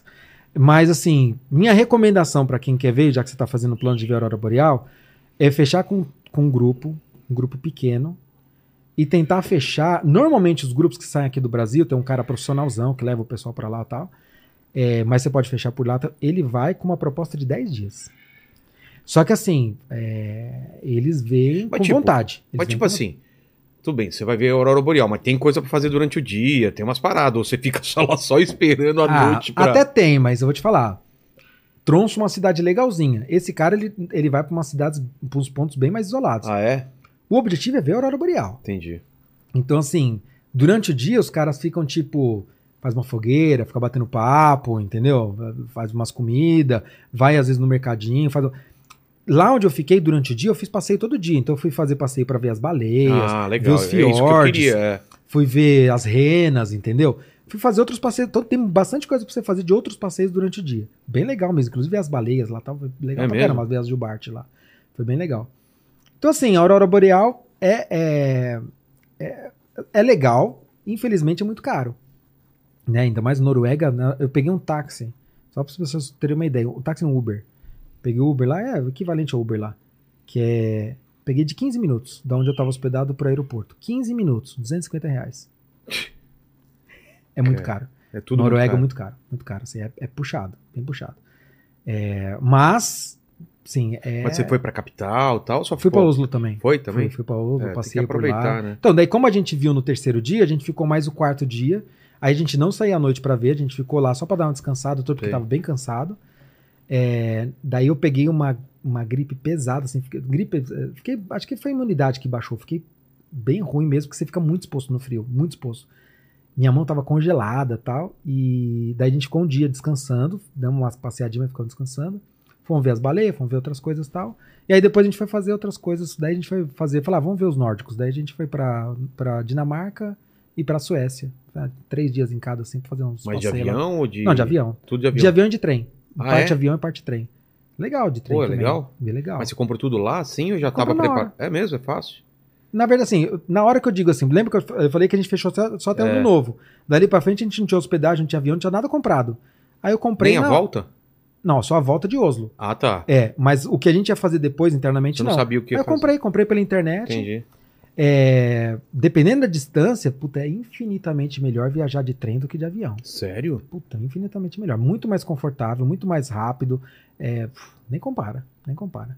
Porque você. E o visual, né? Não, porque você pega, você pega um, um trecho, por exemplo, vai. Oslo. É, Oslo Estocolmo, por Tá. exemplo. Ah, de avião dá uma hora. Você fala, é uma hora de avião, só, só que você tem que chegar duas horas antes. Exato. Aí é uma hora de Passar voo. por todo... Aquela encheção de saco do cacete, de É. despachar coisa e paga até achar extra, aquela encheção de saco. Aí a hora que você chega lá, você tem que esperar pegar a mala, aí você tem. O, o aeroporto é sempre longe, se deslocar, uma treta. E no Trem, trem, você trem é pega de centro pra mesmo? centro da cidade. E é tipo... Puta espaço, gostoso, assim, de boa. Quentinho? Os caras servindo Lindt dentro do. Mas quentinho lá dentro? Quentinho, de Ah, boa. boa. Puta num janelão aberto, você poder ver a Então, paisagem. aí- Uns potes de Lindt desse tamanho, você podia pegar à Ah, vontade. para. Falando sério. Já me, já Tô falando deu, sério. Já me convenceu. Não, eu fiquei, eu falei assim, falei, é, é, a, a gente, a gente sai, eu vim do Capão Redondo, né? Falei a gente sai do Capão Redondo e o Capão Redondo sai da gente, né? Já meteu a Não, mão. porque eu olhando o minha mulher, a pessoal, foi lá pro Rio. eu olhando o pessoal, Não quero nem que vocês saibam aí do hotel, mas ela trouxe tudo. É negócio da granada, do granado, não sei se é caro essas paradas. Sim. Sabonetinho, não sei o que, creme e tudo. Ela mandou tudo pra bolsa, cara. Não, e assim, eu vendo todo mundo lá no, no, no trem, passando pelo pote de lente, ninguém pegando. É, pra eles é. Tipo assim, não, não, não, obrigado. pra eles é é- que não, obrigado, cacete. Enche o eles bolso é- desse negócio. pra eles é, é bala, do, bala juca, é bala do. Como que é aquela bala. Mala, o- Tem a Sete Belo, Sete né? Belo, pra eles é Sete é, Belo. Pois né? é, ah, não quero isso daí. Ah, mas, mas tá, foi legal, foi legal. Você já fez a Transiberiana? Não. Pô, eu queria Puta, fazer. deve ser cara, legal. Deve ser. Agora, você falou de Transiberiana, lembrei de. de que eu, eu também fui pra. Nesse, nesse, desde a última vez que eu vim aqui, Ah. eu fui pra Jamaica. E aí? E- Foi um beck, né? Você foi lá. Pô, você sabe, eu nunca, nu- nunca tinha experimentado nada a ver. Pô, eu tô na Jamaica, É, né? Jamaica você. Vou, e o outro negócio é pura, de verdade. ali, É, né? vamos. Aí eu vou vamos- ter que experimentar, né? Eu até experimentei lá a tudo, mas- Jamaica como os jamaicanos. É, eu até experimentei, mas não, não curto, né? Meu estilo. Eu Falei, ah, mais pra. Sei. Ah, tô, tô em, no- em Cuba, eu vou fu- fumar o charuto cubano. É. Vou pra Escócia, eu vou tomar uísque escocês. Você vai experimentando. Você tá na Pra Jamaica. Cracolândia. Você vai- Vamos, vamos no crack aí, mano. É isso aí. É quase isso. né? Mas tá, você falou da Transiberiana, eu lembrei de, de- da Vai Jamaica lá pra trás do de jockey, aquela avenida atrás de... Nossa senhora, ali atrás. Vamos chupar a rola agora, então Tamo aí- vambora. Tamo aí, né? É. É um ponto turístico, é, então é isso aí, né? Exatamente. Mas a Jamaica foi o pior que- lugar que eu já dirigi na vida. Por quê? De buraco, de De sinalização? tudo. E olha que eu já dirigi nos lugares ruins, assim. Porque, É mesmo? ah, é, é comum, eu, eu, ah, quando a gente vai viajar, eu é, Alugar carro, Eu tudo também, também faço isso. Gosto de fazer isso. Porque você consegue ir em todo lugar com É. liberdade, né? Então, assim... eu- eu Essa já- viagem pra Aurora Boreal você não chegou a alugar carro? Não, lá não, lá não. Lá Tá. não aluguei. Mas, Mas pra Jamaica- quando eu fui pra Seychelles, eu aluguei carro. Pra? Seychelles. Ah, depois eu vou É, falar disso. É. Mas o pior lugar que eu dirigi na vida foi a Jamaica. Porque assim, é, começa com a mão inglesa. Putz, Então assim, invertido. é invertida. Então assim, já é meio chato. Lembra que não inverte só a pista. Inverte os comandos no carro. Então, ao invés de você passar a marcha com a direita, você passa a marcha com a esquerda. Nossa, a seta não é com a esquerda, a seta é com a direita. Então assim, toda vez que eu ia fazer curva, eu limpava o limpador de- ligava o limpador de para-brisa. É assim. Mas, e assim, então você começa com a mão inglesa, que é chato. Segundo, as estradas são Horríveis. horríveis. Asfaltadas? Asfaltado, mas assim, pouco Qualquer espaço, coisa. buraco e tal. Segurança zero. Então, assim, você vai, você vai sobe morro, desce morro nas montanhas e tal. Sei. Você tá à noite, que eu peguei de um ponto a outro tá, à noite pra dirigir. Meu, era super apertado. Parecia aquelas, aqueles vídeos de estrada da morte que Sei. passa o carro com, com a, a- a roda passando meia ribanceira assim. Meu Deus. Nesse naipe. E assim, é, o pessoal é. Assim. É, é muito chato no trânsito. Ninguém respeita nada. Assim, eu vou te falar assim, eu. Raramente eu, eu falo mal de, de. Raramente eu tenho uma experiência ruim com algum povo. É, não gostei da experiência na Jamaica. É mesmo? Com, com os jamaicanos. Você ficou quanto tempo lá? Acho que eu fiquei o quê? uns 7, 10 dias, alguma coisa não lembro E agora. praia legal? Só é Não, as bonita? praias são bonitas. É. Só que qual que é o lance? A infraestrutura. É, que então, o que acontece? É, Jamaica, é, as praias mais bonitas, elas são fechadas para hotel privativo. O que que acontece? Eu não, eu, eu não viajo pegando resort. Inclusive, quando eu cheguei na Jamaica, olha isso, né? Eu, as os perrengues de viagem. Sei. Eu fechei pelo, pelo, pelo booking lá, fechei uma, um chalezinho. E aí eu e minha esposa, a gente ficou em um, a gente encontrou uma amiga dela lá, que chegou um Ah, dia é? antes. E aí a gente fechou um outro chalezinho no mesmo lugar. E a gente pegou ela no, no, no- no hotel, não, no aeroporto. E pegamos o carro, tá? E falamos, vamos lá pro, pra, este- pra, já pra hospedagem. Chegamos lá na hospedagem, era umas três da tarde, o check-in era a partir das duas. Daí falou, ah, espera só um pouquinho que estão preparando o quarto. Eu falei, tá bom. Eu falei, mas check-in não é, as, não é as, as duas, né? A gente chegou às três. Não, não, mas é que só, só tá Ih. terminando. Eu falei, tá bom. Deu três, três e meia, quatro, quatro e meia. E eu cobrando, eu cobrando. Ah. Falei, gente, qual que é? Não, tá terminando de arrumar, tá terminando de arrumar. Eu falei, tem coisa errada. Conclusão. Entrei, entrei lá, como, como dei uma de louco. Passei por todo mundo, oi, boa tarde, boa tarde, como se eu já estivesse lá. Cheguei lá, eles estavam construindo. Eu juro por Deus, eu juro por Deus, Aí demora um pouco mais Eu pra juro por- preparar, né? eu juro por Estão Deus. preparando, você fala, tá arrumando, não, estamos Eu construindo. juro por Deus, eu cheguei lá, tinha um cara virando massa, um outro assentando azulejo, o outro. Eu, eu juro por Deus. Aí daqui a pouco chega uma mulher com a cortina assim, ó. Eu tô falando sério, o cara tava assentando azu- azulejo e virando massa. Aí eu peguei e falei assim, eu falei, é esse o meu quarto? Daí ela falou, não, não, já tá terminando. Eu falei, vocês estão construindo. Meu Deus. Daí eu olhei do lado, daí eu, daí eu falei, eu falei, mas a gente tem dois. Os caras fumam maconha, é isso. Fala, não, Aí, eu, chega o cara, a gente constrói. Por que essa pressa, velho? Meu, Tamo construindo. Aí eu, aí eu peguei e falei assim, eu falei, mas a gente fechou dois chalezinhos, né? Daí eu falei, e o outro? Daí eu olhei do lado, tinha outro que nem teto tinha. Puta. Não tinha teto, não tinha janela tal. Era uma daí, casa muito daí eu, falei, engraçada. daí eu falei, o outro é esse dela? É. Ela falou, eu vou arrumar outro lugar pra vocês. Eu falei, por favor. Daí ela arrumou uma outra pousada, foi lá, falou, vocês não vão pagar nada. Levou a gente. Eles estavam construindo, cara. Meu. Daí ela, fa- daí ela falou, ó, você me desculpa, mas assim, mão de obra aqui é muito difícil. Falei, ela falou, falei, é muito complicado e tal. É, por que, que eu tô falando isso? Se você vai, né, pra quem fala, quero ir pra Jamaica, Vai no resort, você não vai um sentir puta isso. resort, É. daquele que vai te pegar no aeroporto, vai te levar pro resort e vai te levar pro aeroporto. Você vai ter uma boa experiência na Jamaica. Se você tentar fazer as coisas por conta própria, Esquece. todo mundo quer te levar vantagem em cima de você. É, ninguém passa as informações direto, direito. Uma má vontade absurda. Uma má vontade muito grande mesmo. É, e assim, é uma pena, é uma pena, assim, porque eu não gosto mesmo de, de- de taxar um. Lógico que, obviamente, não reflete todo mundo, mas a experiência que eu tive, todas as hospedagens que eu passei, todo mundo que eu me relacionei, de restaurante, de tudo, Tudo foi. uma- no aeroporto, uma má vontade absurda. Todo mundo assim, ah, eu preciso fazer isso daqui. Assim, sabe? É, É é- como se você tivesse vários paquitos. Parece que você tá incomodando, O Paquito tava te atendendo. Não, parece que você tá incomodando, né? Parece que você tá, né? Tipo, "Pô, esse cara aqui enchendo o saco. Então, É. então quer ter uma boa experiência na Jamaica, é, fecha nos resorts aí. É, senão- eu, eu, eu fiz isso em Cuba porque também fiquei com medo, assim. Falei, É. fazer tudo fechado também, porque vai saber se. Porque eu gosto também, eu gostaria de pegar um carro e rodar Cuba inteiro, mas eu falei, dá. Então, medo, né? Você não então, sabe. e Eu, eu peguei um, porque eu falei, eu quero conhecer a Jamaica inteira. Então eu peguei um, aluguei um carro e dei a volta no país inteiro. E aí? Ah, é legal pra caramba, assim. É, tem muita coisa bonita, a parte da cultura deles é legal, tem muita coisa legal. É, mas como eu te falei, essa parte, assim, pra quem não tá acostumado com viagem perrengue, Entendi. Eu tô É, acostumado, é. mas também agora com filho é outra é, agora. coisa, né? Então, agora, Quando você tem agora filho, aí você fica o nível meio... do perrengue, você chegar e o lugar tá sendo construído, é esse. É esse o nível de perrengue, né? Total. E, e eu, eu falei de Seychelles, Então, aí o pessoal é me falou outra, que é um lugar pegada. absurdo de bonito. É, é, é um lugar simples. Onde- onde É na fica? África. É, mas no Ela mapa, fica do lado direito da África, como a- abaixo ali é do, com, do Oriente é, Médio. Com S, né? Seychelles. É, Seychelles com S. Vê se você acha no mapa aí pra gente colocar no mapa. Com. Y e dois L's. Ah, se vira, velho. É. Coloca. Eles, eles falam ele vai colocar, é, ele- É, mas é é Seychelles. Ele vai colocar com Seychelles. X, I, mas vai achar. É, com né? CH, isso É, Seychelles. Mas ele fica assim, do lado direito, acima de Madagascar Ah, e abaixo, abaixo ali, do, acho que da, Da da Arábia. Saudita, perto da Índia. Tá. Fica naquele pedaço ali. É, puta, ali é, é incrível. Como que você- a viagem é, é para. é, é, você vai daqui para onde? Eu, pe- vai- eu, peguei, eu peguei um voo até o Catar. Porra, lá pra cima. É, e daí do Catar um voo pra lá. Que eu Ah. fui com a Qatar. Fui com a companhia e aí Qatar. foi de boa. É, e, é, e é uma coisa curiosa, né? Até pra. Não significa que vai ser sempre assim. Mas sempre que você vai fechar uma passagem, comprar uma passagem em cima da hora, ela é muito mais cara do que Exato. você compra com antecedência. O que acontece? É, eu e minha esposa, a gente tava planejando ir pra lá. Minha esposa tinha acabado de sair do emprego e já ia começar em outro. E ela falou: Eu quero muito ir pra lá e eu quero ir nessa época do ano, já que era uma época boa, de verão, tudo. Falou: Não vou ter outra oportunidade.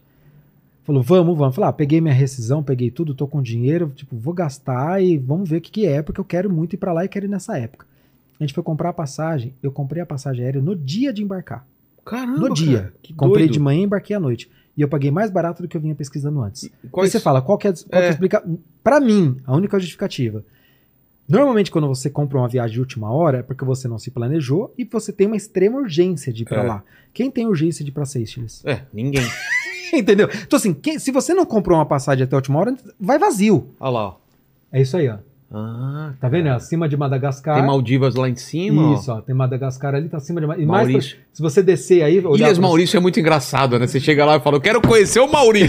Cadê o Maurício? Cadê o Maurício? Aí tá o Maurício lá recebendo você. Briga, bem-vindo às minhas ilhas e tal. É que, eu, eu, eu dou muita risada que eu lembro de um- quando eu trabalhei um tempinho com, com uma agência de turismo, eu ligava para uma, eu ligava pra, um, pra, um- pra uma agência lá, o cara atendia assim. Adriano Turismo, eu falei, quem fala? Adriano? Muito bom É bem isso, né? É bem isso. Adriano Turismo, quem fala Adriano? Opa, tá bom. é bem isso. Opa, Isiris, Ma- opa, tudo Cara, bem, seu mano, Maurício? me Eu também- falaram muito desse lugar. Não, mas Seychelles, meu, assim, eu vou te falar, o que, que é incrível de Seychelles? Vê se as acha umas pessoas- fotos de lá, Lênin, por favor. As pessoas são incríveis. É um lugar simples, é um lugar simples. Mas, assim, extremamente organizado. Muito organizado. É, e as praias, meu. Sabe o que que você chegar numa praia? Você foi pra Varadeiro. Sim. É numa praia, Varadeiro, pra mais. E, assim, são diferentes tipos de água, de paisagem, mas, assim, aquela coisa extremamente exuberante. E você chega na praia tem você. E você anda, anda, anda, só tem você. Meu, é- eu adoro, porque assim, tem uma coisa que eu tenho. é, é, assim, eu odeio muvuca. Eu também. Eu não vou em praia porque assim, eu quero matar cada um que chega com aquelas caixas Bluetooth desse tamanho. Putz. Entendeu? É, você chegar numa praia daquela, linda, que você chega ali só tem você. ah, tem você. Eu não sou de praia, mas assim, é demais. É bonito. Bonito demais. Mas você já foi pra Maldivas? Não, Mauri- não, não foi. Pra mim, assim, desses lugares assim de praia muito, tá? Seychelles foi a primeira e eu gostei demais. E no mim. Caribe? E no Caribe, eh, Cara, eu Caribe gostei você de San Andrés, cara. San. Andrés é Você demais. foi, você foi pra, pra Providência? Será que eu fui? Porque, ó, você tem. Você tem. Não, não fui, não fui. Não, porque é, Ilha de Providência faz parte de San Andrés. É. Mas é um voo de 16 minutos, ou. É, dá uns 20 minutos. Ou você vai de barco. Eu fui de avião e voltei de barco. É uma ilhazinha minúscula tal. Eu não sei como é que tá agora, Não, me eu falaram que ela peguei, já eu voltou. peguei um barco e andei, andei, andei e cheguei num lugar lá bem pequeno. Era uma faixinha, assim, não é esse lugar, não, né? Não, isso daí que você foi, acho que foi o Willis Rock. É. É. É demais, né? Bonito pra cacete. Então, San Andrés é lindo, mas é muvucado. Ilha de Providência, pra quem puder ir, tem um lugar que chama Caio Cangrejo. Meu, puta, o lugar é lindo demais, assim. E é Colômbia. Colômbia não é tão caro pra ir. Então, Exato. quem quer ter uma boa experiência de Caribe, É, Co- Colômbia é eu legal. achei isso. Que daí você faz tava, ali. Eu tava sem grana, fui pra San Andrés, era muito barato e não tava É. cheio na época. Faz Em tempo já San eu. Andrés tem uma coisa que é interessante. Lá, eles têm uma questão tributária que é equivalente É. a duty free. Exato. Então eu comprei coisa lá mais barato do que você compra nos, no- nos lugares nos duty free. É verdade. Então eu comprei uma GoPro lá, por exemplo, mais barato do que nos duty Tinha esse free. esquema mesmo. Porque lá é muito barato. E lá era conhecido como Mar de Sete Cores, que os caras falam, é, né? não, lá é bonito. Lá é demais, né? velho? E- Nada com a raia lá. Ah, daí teve. Deixa eu ver o que mais que teve nesse tempo. Fui pro Catar também, antes da Copa, né? Fui Antes? pro Catar também. É, foi uma passagem bem rápida, foi dois dias só que eu passei lá, que eu tava indo pra Jordânia, pra, pro Egito, tudo, né? Foi bem legal. Fui pro Oásis de, de Siwa, no Egito. No Egito? No Egito. Chama Oásis de Siwa. É longe pra cacete. Pô. É muito legal. Lá tem a. É bonito pra caramba e tem aquelas piscinas de sal.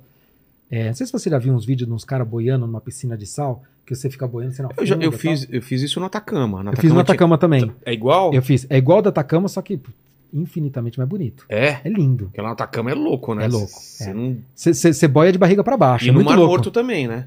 Mar Morto eu fiz também. É. Também fiz no Mar Morto. Só que no não Mar. Morto tem um gosto horrível a água Não. lá, né? Mas esse do, de Siwa, é, a concentração é bem forte mesmo de sal. Ah, é? E você fica boiando em pé. Cara. É muito louco. Você, você, você fica na água assim, ó. É. De braço cruzado em pé, boiando. É muito louco, assim. E aí, lá pra Jordânia e pro, e pro, pro Egito, eu Todo fechei. mundo fala Egito tem que ser esquema É. de, de... É mais por conta das mulheres. É.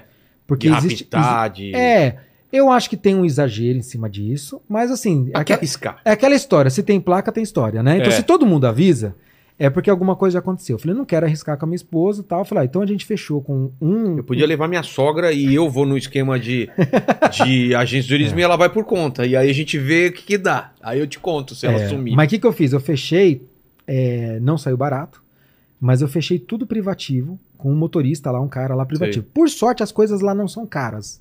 Egito, Jordânia, as coisas são meio para comer, hospedagem, é tudo muito barato. Entendi. Só quando você faz privativo, fica mais caro. Claro. Mas mesmo assim, saiu muito mais barato do que uma viagem para a Europa, por exemplo, né?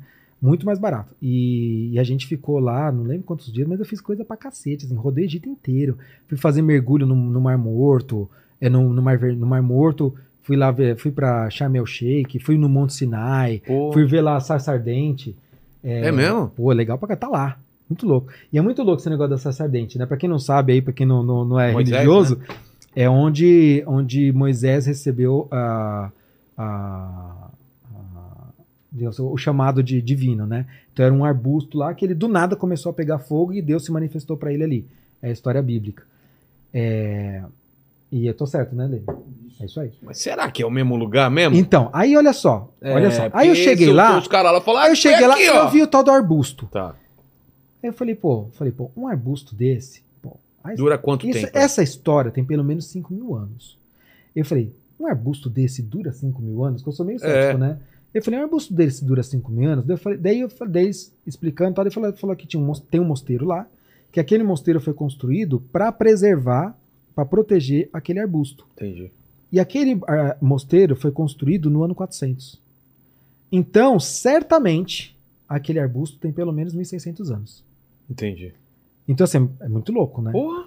Então, assim, é, é bem doido, assim, bem doido. E aí eu subi o Monte Sinai, onde Moisés é, teria recebido lá a Tábua dos Dez Mandamentos, tá? É, foi muito louco ali. Egito foi bem legal. Fiz, fiz o Jordânia, você foi Petra. e- fui pra Petra e fui pra Amã. É, então a gente fez por dentro, inclusive, é, tal, mas também com, com motorista Também particular, quero tudo. fazer. Porque. Muito eu, Indiana eu, Jones? Eu fiquei. eu ah, é, assim, a- é, eu não sei se é muito Indiana Jones, mas é legal. É legal. É legal, assim. A gente tem. Porque tem aquela cena lá da, de Petra, É. lá, tá, na, da, da, da- Como é que chama? Como é que chama o lugar lá? Esqueci, não sei que lá da Rosa lá. Mas é uma experiência muito legal. Mas qual que é o lance ali que eu percebi para a mulher? É, os, eles, os muçulmanos lá, eles não estão acostumados com as mulheres assim, Descobertas. descobertas e as mulheres mais independentes, Sei. como tem no Ocidente. Então, infelizmente, eles fazem um julgamento de que as mulheres que estão assim, elas são fáceis. Então eles vão pra cima. Então assim, não, sem, não sempre no sentido de violência, entendeu? Eles Mas são é tipo muito mamãe assédio- falei, assim. É muito assédio o tempo todo. Meio, sem no- meio sem noção, assim. Então, assim, é assédio o tempo todo eles são, e eles são muito insistentes. Sim. Então o cara veio fazer, tipo, com a minha esposa, fazer piadinha, eu deixei, tipo, tudo bem, na brincadeira. Aí o cara começou a ficar muito insistente. insistente, Eu falei, ô, O que, que é? O cara filhão. fica fazendo não, tipo oferta? assim, não, tipo assim, ah, pô, você é muito bonita. Nossa. Não, pô, você é muito linda. É, você não quer vir ficar, ó, daí chega pra mim, eu te ofereço não sei quantos camelos por ela. Na brincadeira, lógico, o cara não vai oferecer. "Não, Não, tá bom, não, tá muito barato. Ó, se você me der 20 camelos, leva. Eu lá entrando na brincadeira. Então o cara começou a insistir. Tipo, não, vem cá, vem tirar foto comigo. Não, agora tira uma foto abraçado Ah, comigo. Para, mano. Entendeu? Então, assim, se você não der um corta, os caras vão indo. Se uma mulher vai sozinha, porque o homem eles respeitam, a mulher É. não. Esse é o problema, entendeu? Então tem uma questão cultural ali que é meio complicada. E, infelizmente, assim, tem que to- tomar cuidado. Eu tava com um cara lá, que era o motorista que tava lá com a gente, quando a gente foi pro Oasis de Siwa, é, é um dia pra ir de, de, de estrada e um dia pra voltar. Então, assim, foram quatro dias pra poder curtir Siwa mesmo.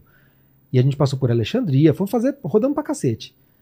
E aí eu, eu falei pra ele, falei, ah, eu quero parar em algum lugar que eu quero comprar alguma coisa pra beber e tal, né? Daí eu olhei, e- eu olhei e falei, ah, tem uma vendinha ali. Daí ele parou com o carro, olhou, não, aqui não. Daí continuou, daí ele parou, não, aqui não. Daí eu falei, mas por quê? Eu falei, não, ali não é seguro. Nossa. Aí chegou num lugar, a gente parou, daí ele falou assim, daí ele falou assim, daí a minha esposa falou, ah, eu vou no banheiro. Daí ele pegou e falou assim, daí eu falei, daí eu falei, ah, eu não vou. Daí ele falou, não, vai com ela. Daí eu falei assim, mas por quê? Eu falei, ah, falei, mas eu não quero ir no banheiro. Ele falou, não, mas vai com ela. Eu falei, tá bom. Entendeu? Mas daí depois ele falou, daí depois eu falei, mas é, perigo. Não, ele falou, ele falou, o que acontece? Eu sei os lugares que dá pra parar, que é seguro e tal, mas também eles sabem que você tá comigo. Entendi. Entendeu? Então, assim, você imagina eu com a minha esposa, alugo um Pô. carro e vou por conta própria fazer isso. Eu vou parar no lugar errado, Claro. não vou saber o que tem que fazer. Numa dessa pode dar ruim. Porque você tá no meio do, do, do deserto, cara. Você tá isoladaço de tudo, sem internet, sem nada. Então, é, se você ficar só ali, Cairo, tudo, é, tem mais chances de você não ter problemas, entendeu? Mas se você quer fazer uma coisa por conta, tudo, aí eu sugiro ir bem assessorado Entendi. mesmo. Entendi. E acho que dando Quais uma são os atualizada. próximos, os próximos destinos que você ainda não foi que você Meu, quer? pró- meu próximo destino agora é cuidar de dois bebês, trocar Ah, fraldas, é, né? que são os recentes aí. Mas Quantos tá- meses? Agora vai fazer dois meses. Ah, não, esquece. muito, muito recente. Eu caí na besteira de viajar pro México de carro, rodei pra caramba com o meu filho com seis meses, cara. Que trampo que é. Eu tô fazendo planos da gente viajar com eles para pro Caribe com seis meses. Mas depois Cara. eu te falo se deu certo ou não. Não, não, depende. Se for uma viagem pra você ficar num lugar meio parado ou ir em outro lugar assim, Sim. mas lá não, eu peguei, Ah. ia fazer aquele esquema de sem reservar Rodar. hotel, vai rodando, Ah, booking, Ah, vai... não, é- aí é aí é, porque É chegava treta. uma hora, tipo, tinha que parar. Não, é Quando eu tô eu e minha mulher, e hoje ele com seis anos também é assim. Sim. Ah, vamos rodando, vamos ficar aqui, vamos. Se ficar mais à noite, tanto faz. Mas seis meses não tem como. É, não, que- a gente é bem perrengue, mas assim, por sorte, as viagens perrengue que eu queria fazer, a gente já fez. Exato. Que Egito, essas coisas com criança é Japão, mais você já complicado. foi? Não. Mas que nem Coreia do Norte, não dá pra É. levar criança. Cuba é mais complicado com bebê e tal. Ainda mais pra proposta que eu tinha, né? Se fosse só pra ficar em resort, tudo bem. Mas a gente pretende, a gente pretende viajar com eles, assim, e não ficar com muita frescura, não. A ideia é a gente botar eles pra fazer mochilão também. Exato. Meu filho já tá nessa seguir essa. Mas por enquanto ainda tem um tempinho aí que tem que muita coisa pra acertar, ainda muito pequenininho, né? Tem muita É. vacina pra tomar. tudo. Total, total. Mas é isso. Então, Pô, obrigado atualizamos. V- vamos pra pergunta. Você tem alguma pergunta aí sobre o que a gente falou? Ó, outros teve destinos? Teve uma pergunta ainda sobre Cuba, é, sobre Cuba que o, o Rogério ele perguntou como é que é o entretenimento, as casas noturnas à noite, para os turistas que vão para Cuba. Ó, não sou a melhor pessoa pra falar, porque primeiro que eu não gosto, então não é do meu estilo, tipo casa noturna, balada, essas coisas Eu não é meu não estilo fui e tal. fui lá. É, mas assim, quem eu, quem gosta diz que é muito bom, diz que recomenda que é bem legal, tudo. Mas eu, eu não sei nem dizer o que, que é legal, o que não é legal, porque não é minha praia, entendeu? Não- então eu acho que eu não, infelizmente eu não vou conseguir ajudar ele nessa. daí. Religião tem o lance da santaria lá, né? Tem, então, lá, é, curiosamente, né, o- a predominância em Cuba é do cristianismo. Só que como assim a presença das matrizes africanas é muito forte. E, então, semelhante a gente tem aqui, tem o sincretismo. É. Então, é, eles são católicos, meio que não praticantes, mas acabam praticando mais as, as religiões deles lá de matriz africana, que tem a santeria, tem várias outras que eu não, não, é, não é minha especialidade. Mas pelo menos a informação que me passaram é isso, assim, que é muito. assim, embora oficialmente seja catolicismo, na prática é os de matriz africana mesmo. E comida lá, curtiu? Olha, é, eu gostei da comida, mas assim, até turista não come muito bem lá, né? Não sei você. Bom, você Ah, falou que ficou nos é, resorts. eu outra fiquei no é. esquema top, Agora então eu comi que, bem pra ó, caramba. No aeroporto, cara, tô falando no aeroporto. Sei. Na área pra turista, aeroporto internacional, na área já de, Ah, o aeroporto turista. lá é bem precário, Tinha velho. quatro, quatro restaurantes. Dos quatro, dois estavam fechados. Dos dois que estavam fechados, um, os dois só aceitavam, só aceitavam é, cartão de crédito. E eu queria gastar uns, uns dólares que eu tinha. Eles não aceitavam nem dinheiro, só cartão de crédito. Aí eu consegui um lá que, que aceitava, daí eu gastei o dinheiro com bugiganga, parte do que tá aí, Sei. e, e Essas aqui. essas bugiganga aí. E aí fui lá comprar, daí eu falei, o que, que tem pra comer? Ele falou, tem presunto de Ah, não, esquece. Eu coloquei aqui, demoraram 10 horas pra mostrar aqui. Os caras estão dormindo, velho. Olha aqui, vou mostrar de novo. Olha aqui. Ah, Aí. tamborzinho. Eu só trago coisa pequena aqui, né? Só trago o brochinho É verdade, da, da é Coreia do. Norte, só trago coisa. E aí eu cheguei num lugar e falei, ah, legal, o que, que tem pra comer aqui? Ele falou, ah, tem presunto de, de ah, sanduíche de queijo ou presunto? Eu falei, de queijo e presunto não. Queijo ou, Ou presunto. presunto. Aí ele me deu o sanduíche, eu comprei, né? Que era o que tinha, era o que tinha para comer no aeroporto. Era um pão puma com uma fatia de mussarela. Era isso Meu. que tinha para comer para um turista. Então assim, é, a parte de comida lá é complicadinha. E todo mundo, quando você vai pedindo orientação, todo mundo sempre recomenda, ah não, vai nos restaurantes de família cubana. Aí o que, que eles falam? Porque você vai nos restaurantes bons, é restaurante de estado, o dinheiro vai tudo para eles. Entendi. Então, minha recomendação agora, tem que tomar cuidado de verdade para comer em Cuba comida de rua. Porque lembra que eu te falei do óleo, que é muito Sei. controlado? Então, as coisas fritas, por exemplo, aquele Usou óleo Mesmo... é absurdamente reutilizado. Pô, O nosso estômago não está preparado. Então, eu comprei um chocolate suado lá, e assim, que eu, eu não sei porque me deu na cabeça, um eu falei, ah, fui numa vendinha, uma vendinha bem pequenininha, e eu vi que tinha uns chocolatinhos embalados num papel alumínio. ixi. Eu falei, ah, deixa eu comer esse chocolatinho. Eu falei, que era chocolate cubano, né? Feito lá em Cuba. Eu falei, deixa eu ver. A hora que eu abri o negócio tá suado. Eu falei, chocolate não sua, né? É. E tem coisa errada. Mas vamos lá, né? Eu dei uma mordida no negócio, senti um gosto meio de melado, meio de, de, de caldo, de, sabe, de melado de cana. Sei. É, e assim, uma coisa, tipo, uma cor de chocolate, mas um gosto, uma coisa meio enganação, assim, que era o que eles, o que seria o chocolate pra eles ali, né? sei. E eu sei que aquele negócio me deu um ruim. Só, juro- um, só um eu pedacinho. Juro, eu juro pra você, eu desmaiei três vezes dentro do avião, na volta. Cara, De desmaiar, de apagar. Pum, sentado e voltar. Desmaiei três vezes dentro do avião, mano. sentado.